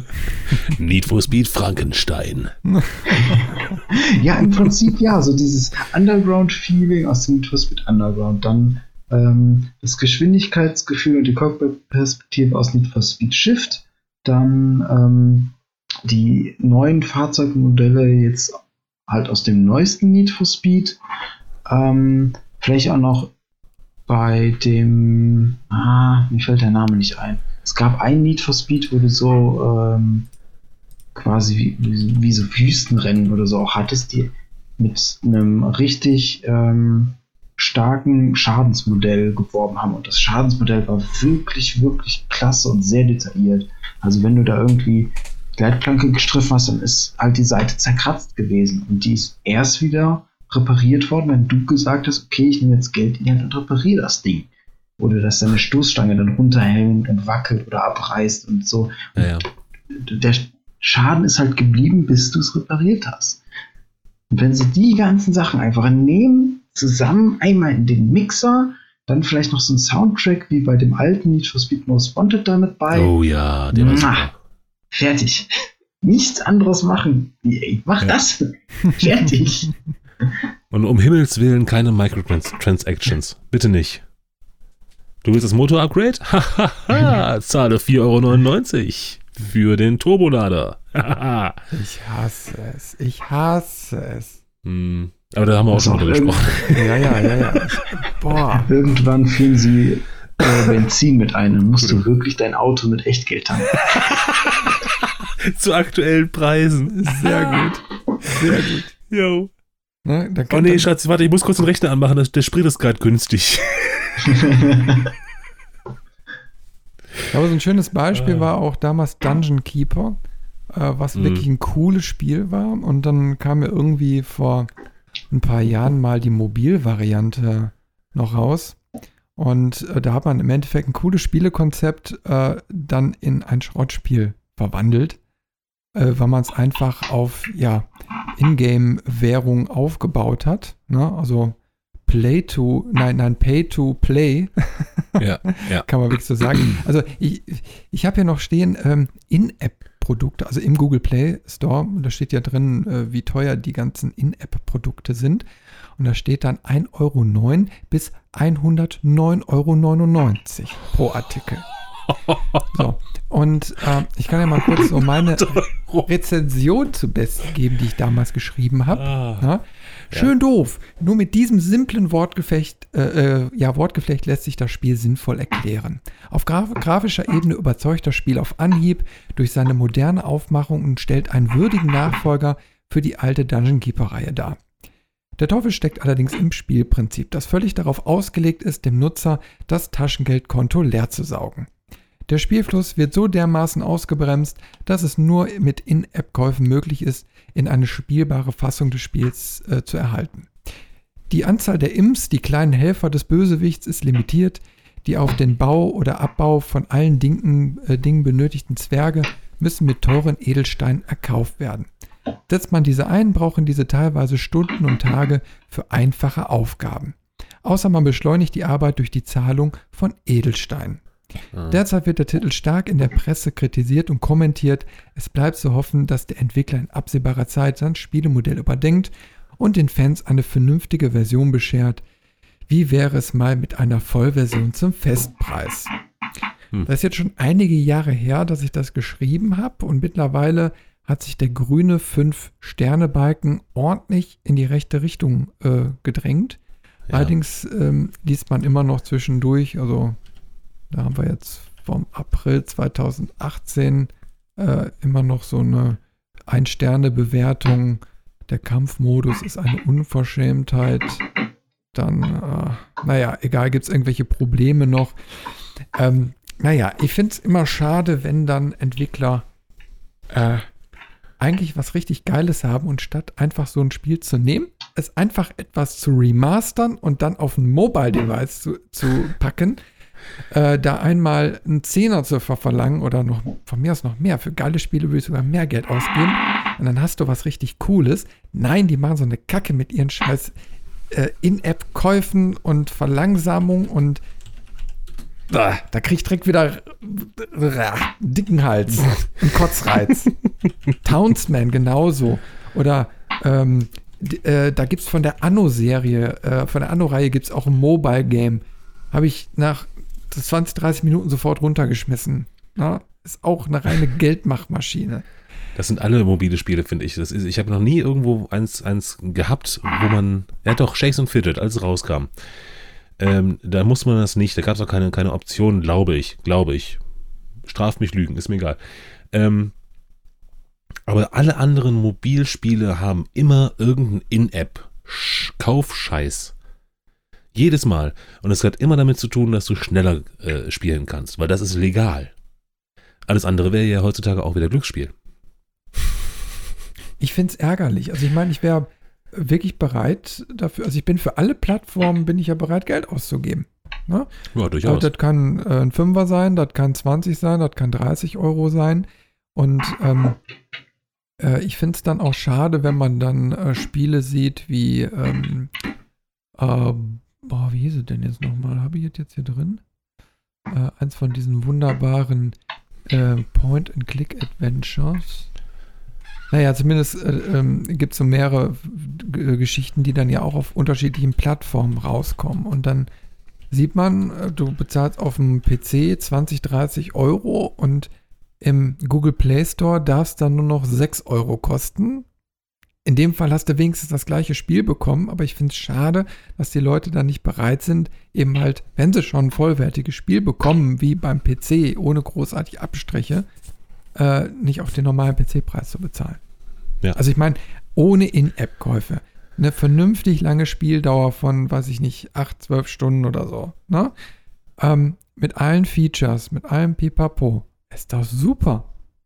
Ja. Es gibt übrigens bei South Park auch eine ähm, nette Folge zu diesem Thema. Die heißt Freemium gibt's nicht umsonst. Ähm, wo einer von den Jungs süchtig wird nach einem Handyspiel und dann mehrere tausend Dollar im, in der Woche ausgibt.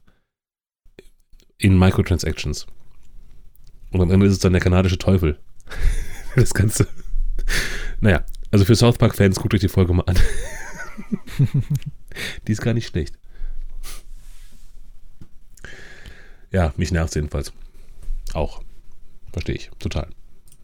Ich würde sagen, wir kommen langsam mit unserem Hauptthema zum Schluss.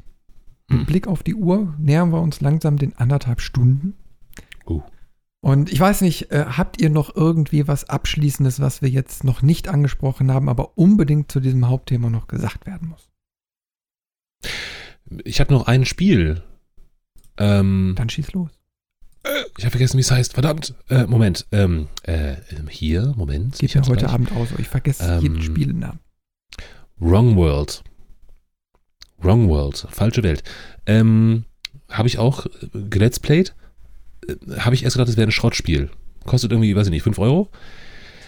Ähm, erinnert so ein bisschen an, an Minecraft, an äh, äh, hier ähm, Survival-Spiele generell. Hat eine ganz, ganz simple Grafik, äh, Low Poly. Ähm, es ist sehr witzig, erstaunlicherweise. Ähm, auf jeden Fall auch ein Blick wert. Das wollte ich noch gesagt haben. Da hast du recht. Also ich, ich habe ja da reingeguckt in das Video. Sieht cool aus mit diesem Bärchen-Monster, ne? dings Ne? Fluffig. Das ja. sieht total cool aus und die Hübschi. Spielewelt sieht klasse aus. Und wenn du sagst, das kann man sich für einen Fünfer schießen, dann ja, ist auf jeden das, Fall. glaube ich, ein guter Preis, oder? Ja, ja, ja, ja, ja. Deswegen äh, wollte ich es nochmal erwähnt haben, ganz kurz. Ne, weil es ist halt auch ähm, so, so eins von den Spielen, äh, das ist bestimmt ein Schrottspiel, kaufe ich mal, äh, ziehe durch den Kakao. Oh nee, ist ja eigentlich ganz gut. Ich mache da mal ein Let's Play draus. Das ist dann also eher ein Geheimtipp. Genau. Genau, genau. Klasse. Dann äh, schließen wir jetzt hiermit unser, unsere Hauptthema-Runde mal ab und sprinten jetzt in einer wahnsinnigen Geschwindigkeit weiter zum nächsten Punkt. Und zwar wollen wir heute Abend ja noch darüber sprechen, über Spiele, auf die wir uns freuen, ne?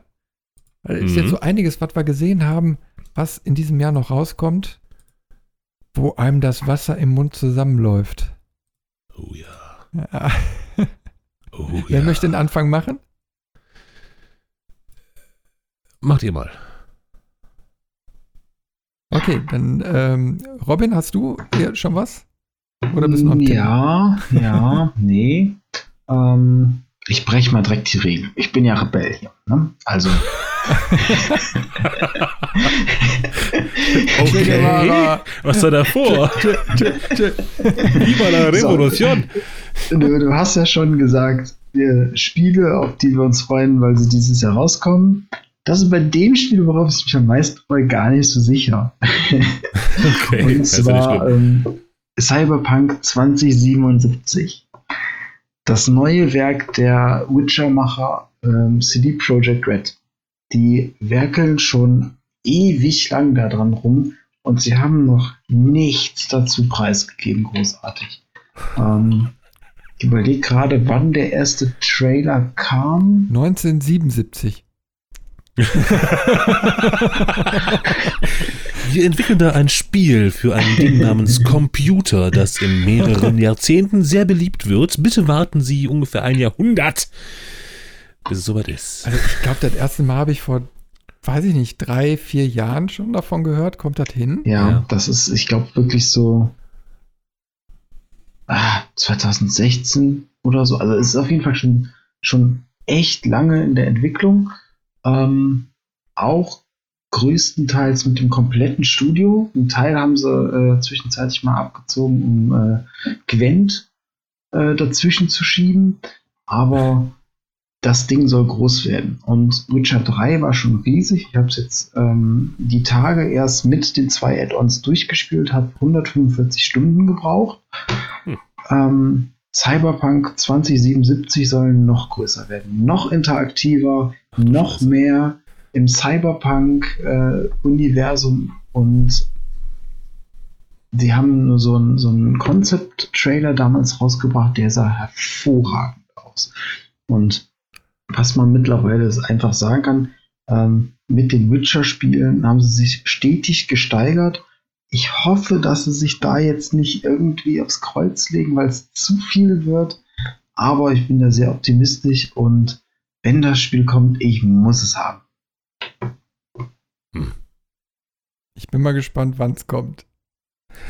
Ob es kommt, wolltest du sagen.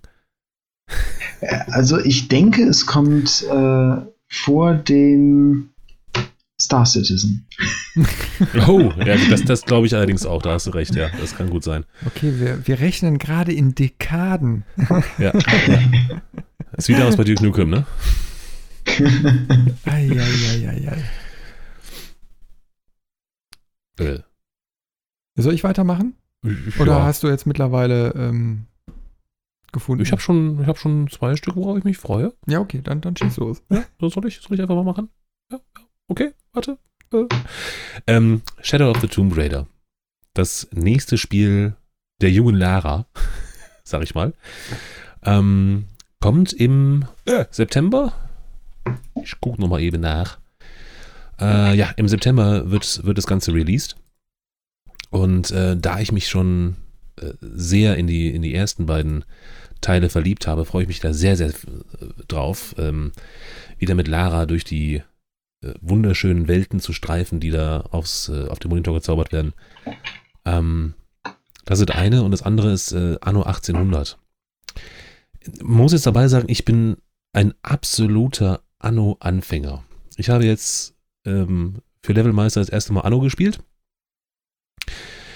Habe keine Ahnung, was ich tue, ähm, aber es macht so viel Laune inzwischen, dass ich mich da auf den neuen Teil sehr freue und ähm, habe mir von einigen Veteranen sagen lassen, dass gerade Anno 2205, was ich da zocke, wohl einer der schlechteren Teile ist. Und wenn das jetzt sich wieder dreht und Anno 1800 wird gut, dann umso besser. So, das sind meine beiden Spiele, auf die ich mich dieses Jahr freue. Anno 1800 hat noch keinen konkreten Termin, soll irgendwann im Winter rauskommen. Ich nehme an, zu Weihnachtsgeschäft. Ich habe letzte Tage einen Trailer gesehen, der hat mir echt äh, die Socken ausgezogen. Und zwar äh, ein Spiel, das im Herbst wohl voraussichtlich erscheinen soll. Atomic Heart. Von einem russischen Entwickler, wenn ich das gelesen habe. Und das ist ein Open-World-Spiel, wo mh, irgendwie, keine Ahnung, so eine Roboterfabrik oder irgendwie zumindest Roboter äh, durchgedreht sind und dann irgendwie die äh, Menschheit da überfallen und irgendwas ist dann auch noch mit den Menschen, keine Ahnung, äh, spielt in so einem Sowjet-Setting. Ähm, passt ja auch ganz gut, wenn die da irgendwie aus Russland kommen. Und ähm, also der Trailer, also es gibt ja dann so Trailer, die, wo man einfach so merkt, dass man so Gänsehaut kriegt. Und man Mhm. merkt, da passiert jetzt gerade was richtig Gutes. Und das habe ich da so direkt gespürt. Also da ist eine ordentliche Leidenschaft in dieses Spiel in mir weg. ähm, weil I dieses. Setting mag ich, dieses, äh, weiß ich nicht, also wie das alles so, diese Kleinigkeiten, die da sichtbar waren, die haben mir gesagt, ja, da ist was sehr, sehr Gutes in der Pipeline. Okay. Viel weiß man leider eben halt noch nicht darüber. Also ich hoffe, dass da sich die Infos mal zum mehren werden. Also auf jeden Fall ein Spiel, was ich jetzt im Auge behalte und dann mal weiter bei äh, auf unserer Webseite diskutieren werde. Hm. Ja. Und ein zweiter Trailer, den ich äh, gesehen habe, ähm, wo, wo ich auch sage, das könnte interessant sein, ist Rage 2. Ja. Und obwohl ich jetzt Rage 1 nicht kenne, aber das scheint ja wohl auch irgendwie so ein Open-World-Ding sie zu sein. Ähm, bei Rage 2 fand ich jetzt cool, die haben ja wohl zwei Trailer gemacht. Einmal ein Game äh, Gameplay-Trailer und einmal so ein, ja, so ein Marketing-Werbe-Trailer, ähm, den die mit echten Charakteren nachgespielt haben. Und der ist schon echt cool. Der wird momentan bei Instagram oder so, da haben sie wohl gerade eine Kampagne laufen. Äh, und da lohnt es sich wirklich mal die, keine Ahnung, Minute, anderthalb, die das Ding geht, sich das mal ganz bis zum Ende anzugucken. Hm. Äh, das ist mal wirklich cool gemachtes Marketing. Finde ich geil. Mad Max, die Mad Max meets Farbbomben. Ja, ja, ja, ja. so ein bisschen Endzeit-Ding irgendwie, ne? Also ich habe auch echt gedacht, das wäre, das wäre Mad Max, als ich den Trailer zuerst mal gesehen habe. Ähm, und dachte so, äh, was geht denn da bei, bei Max ab? Äh, hä? und dann kam Rage 2. Und ich denke, geil, du hast Rage 1 schon gespielt und mochtest es anscheinend auch. Ähm, muss man sich auf jeden Fall mal auf die Liste schreiben. Hiermit getan. Dann spinne ich mal das Netz der äh, Assoziation. Sehr schön, sehr schön. oh, Robin, der war gut. Also ich, ich, ich werde ein hervorragender Vater mit diesem Witzniveau. Ein Dad-Joke nach dem nächsten. Sehr gut. Ja. Und zwar, es geht um Spider-Man. Kommt Ah. am 7. September und ich freue mich tierisch. Das, das kleine Kind in mir kann es gar nicht erwarten, dass September wird und dieses Spiel in den Fingern hat. Es sieht hervorragend aus. Es ist endlich mal ein Spider-Man-Spiel wieder, was unabhängig von den Filmen ist, was eine eigene Geschichte erzählt. Der Anzug, und ah, es, es sieht einfach super aus. Und ich als Spider-Man-Fanboy und allgemein auch als, als äh, Comic-Nerd, mir geht das Herz auf. Frage. Da freue ich Kon mich tierisch drauf. Konsolen exklusiv oder gibt es auch eine PC-Version für? Äh, PS4 exklusiv. Äh, Ähm, Sony holt sich alle guten Deals dieses Jahr. äh, ärgerlich. Ähm, und sie orientieren sich halt auch sehr stark an den äh, Arkham Knight-Spielen, also an den Batman-Spielen, was mir auch sehr gefällt. Sehr cool. Mann. Ja, dann äh, muss ich wohl doch auf eine Playsee sparen. Amazon Ei, ei, ei, ei, PlayStation 4. Ja, Auch da 250 meine- Euro, geht ja. Wir sind so billig. Wahrscheinlich die normale. Das ist ja die normale, können sie jetzt günstiger anbieten, weil äh, das Augenmerk so ein bisschen mehr auf die Pro-Variante geht, weil die nochmal mehr Ah ja. Leistung hat. Einfach. 506 Euro, alles klar. Sag mal, übrigens, ähm, ähm, nachdem wir gerade unsere Gadgets abgeglichen haben, ne? Dreimal darfst du raten, was jetzt bei Amazon bei mir vorgeschlagen wird. Der Robin weiß Bescheid. Der Robin weiß Bescheid. Ja, ihr werdet es nie erfahren. so, Ja, dann machen wir dann. Aufschlag. Dann gehen wir jetzt mit äh, großen Schritten weiter zur Gadgets-Sektion. soll ich wirklich anfangen? Ja, ja, fang du mal an. Oh Gott. Ja, jetzt, wenn du gerade schon das Wort hattest. Pff, ja, Komm, ich ja, hab Pipi in den Augen, mach. ja, ja, oh Gott. ja, Papa. Äh, es geht um den, und jetzt äh, werde ich meine Stimme ein bisschen ändern, um den Nottingham P-Guard H85313 Toilettenspritzschutz.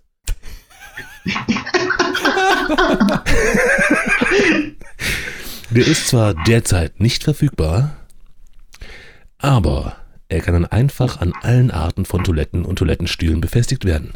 Verhindert, dass Urin unter oder über die Toilettenbrille gelangt und ist geeignet für Erwachsene und Kinder. So. Jetzt könnt ihr euch nicht vorstellen, was ist das eigentlich? Ich werde das mal ein bisschen beschreiben. Es ist schwer zu beschreiben. Ähm, äh, besteht aus mehreren Teilen. Ein Teil wird unten an der Schüssel am Klo festgemacht.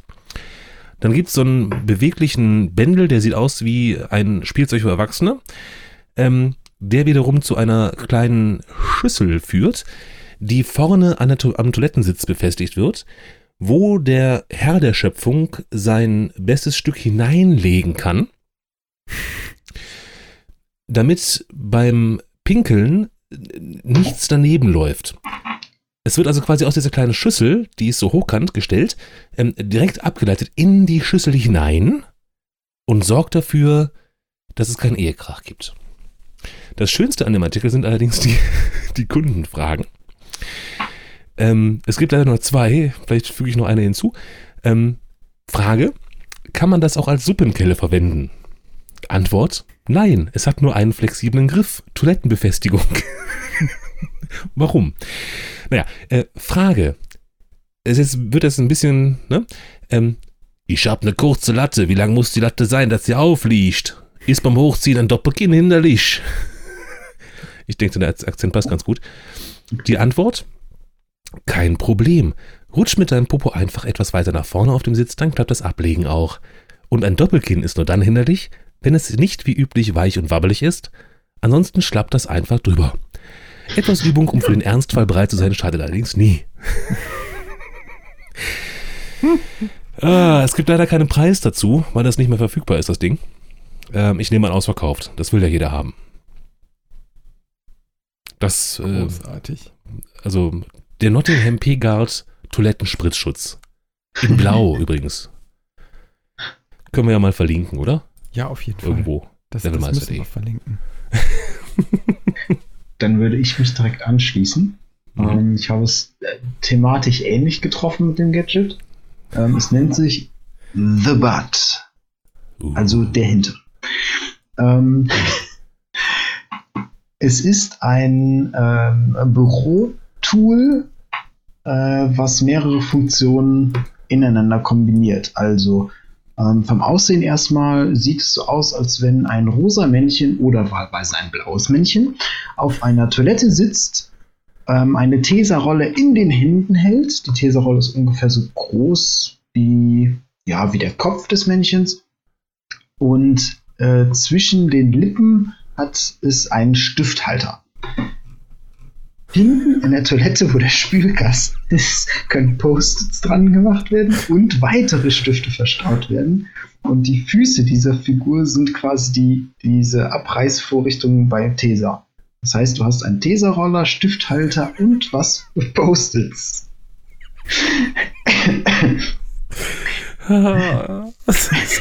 Das ich muss Ganze die ganze Zeit. ist, äh, ja. ja, Das musst die sieht so aus, als, wenn- als, als, als wenn der Stift das so ein Beißholz wäre, weißt du, wenn man gerade Chili gegessen hat. wo, wo wir wieder beim Vampir äh, Ja, Darmwurm sind. Jo, jo, jo, jo. Ähm, also es ist das ideale Geschenk laut der Beschreibung, vor allem gut fürs Büro geeignet ähm, und macht sowohl Männlein als auch Weiblein glücklich. Ähm, kostet 12,95 Euro und kann, wie gesagt, einmal in rosa einmal in blau. Stiftexamen.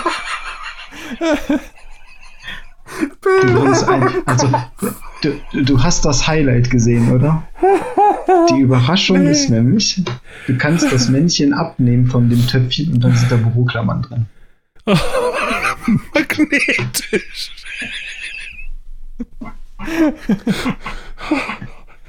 Um Himmels Willen.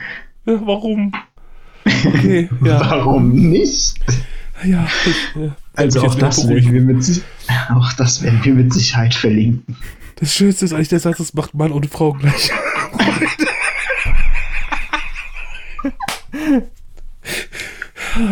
also wenn ihr jetzt seht, wie das Ding aussieht, wisst ihr auch, warum es Mann und Frau äh, Freude machen kann und warum das Ding The Butt heißt. So. Bilder in meinem Kopf, geht weg. Das kommt übrigens von der Firma Butt Supplies. Nein. Ja, Was gibt's denn da noch zu kaufen? Gar nichts. Das ist deren Bestseller. Die brauchen nur dieses eine Produkt. Cool bleiben. Alles klar, wir sind Profis. Zauber dich ein Lächeln ins Gesicht.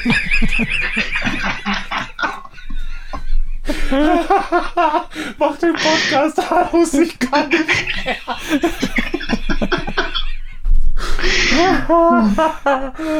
Ist das also schön. Chris, Chris, du musst jetzt das letzte Fünkchen Seriosität wahren. Ich versuch's.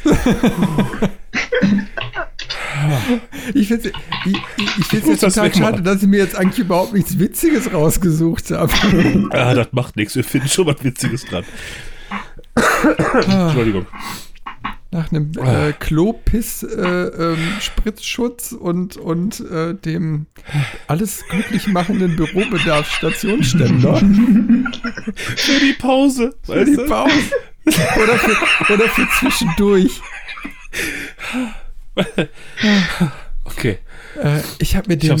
Retro Games Controller rausgesucht für äh, schlappe 1995. Und ähm, da sind ganze 208-Bit-Spiele drauf. Ui.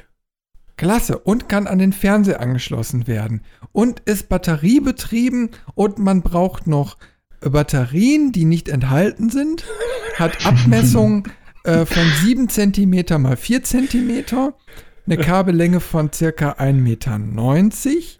Und ähm, dann hat man so eine kleine Box in der Hand mit einem kleinen Joystick und zwei Feuertasten und noch zwei kleine andere, wo ich nicht weiß, kann ich nicht erkennen.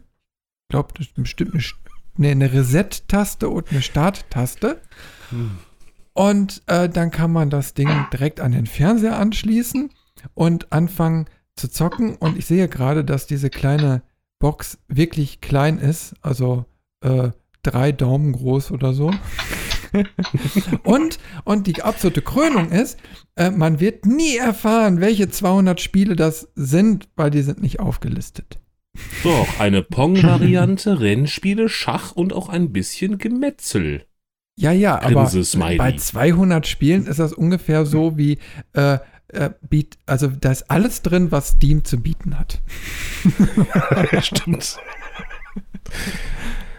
Und hier, ne? Lass dich nicht von der Größe irritieren. Selbst große Daumen kommen mühelos mit dem Joystick und den Knöpfen zurecht. So einfach, so gut.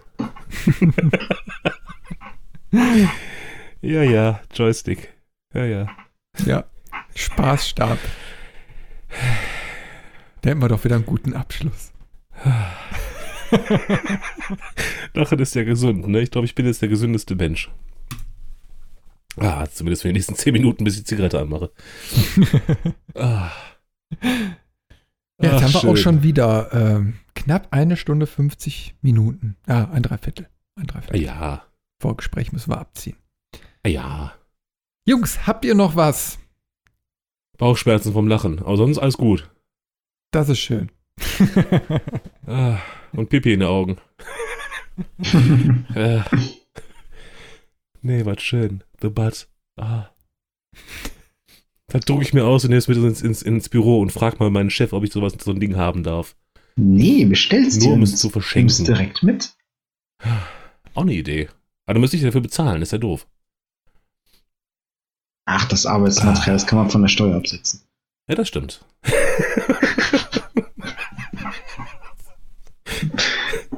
der Staat hat diesen Behilfs... Na, ich sag's nicht. Gut. Äh, Dave, ähm, ich, ich freue mich übrigens auf äh, eins deiner nächsten Schrottspiel-Dinger. Ja. Ich muss da jetzt was vorwegnehmen. Ne? Mach mal. Ähm, und zwar, äh, ich hoffe, dass du wirklich There's Poop in My Soup spielen wirst. ich hab's gewusst. also das kam gerade während des Podcasts äh, über Discord äh, vom Robin hier an bei mir. Äh, ich habe das, hab das auch mal ganz kurz ähm, äh, angeklickt. Und mein Problem ist, ich habe echt Probleme mit Scheiße. Also ich habe da wirklich. es, ich, könnte sein, dass ich dabei grün werde beim Spielen, aber das ist ja auch lustig. Von daher werde ich mir äh, vielleicht also, mal gönnen. Als, als Alternative kannst du ja auch Shower with my uh, with your Dad Simulator. ah, das haben schon so viele gespielt, das habe ich schon ein paar Mal gesehen, leider. Ähm, aber warum nicht? ah, ja, also ich, ich bin durch. Äh, vielen Dank. Robin, du auch? Ich auch. ich auch. Nicht nur Medium Rare, sondern recht. wirklich durch. Aber. Jungs, hat wieder richtig Spaß gemacht. Ich hoffe, dass wir das jetzt äh, regelmäßig hinkriegen. Haben wir ja vor. Ne? Und äh, dass wir wenigstens zweimal im Monat oder so vielleicht mal einen Podcast an den Start kriegen. Schauen wir mal. Wir versuchen uns auf jeden Fall zu bessern. Jo. Mir hat es wieder richtig Spaß gemacht und äh, ich freue mich äh, aufs nächste Mal. Also von meiner Seite aus sage ich jetzt Tschüss und Bye-bye und bis zum nächsten Mal. Und ihr? Äh, ja, äh, ich dachte, okay. also.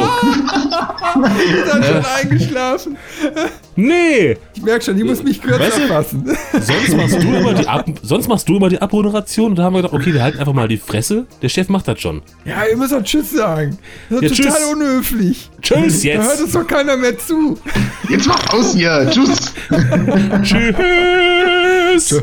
Tschüss. Den habe ich noch mit drauf.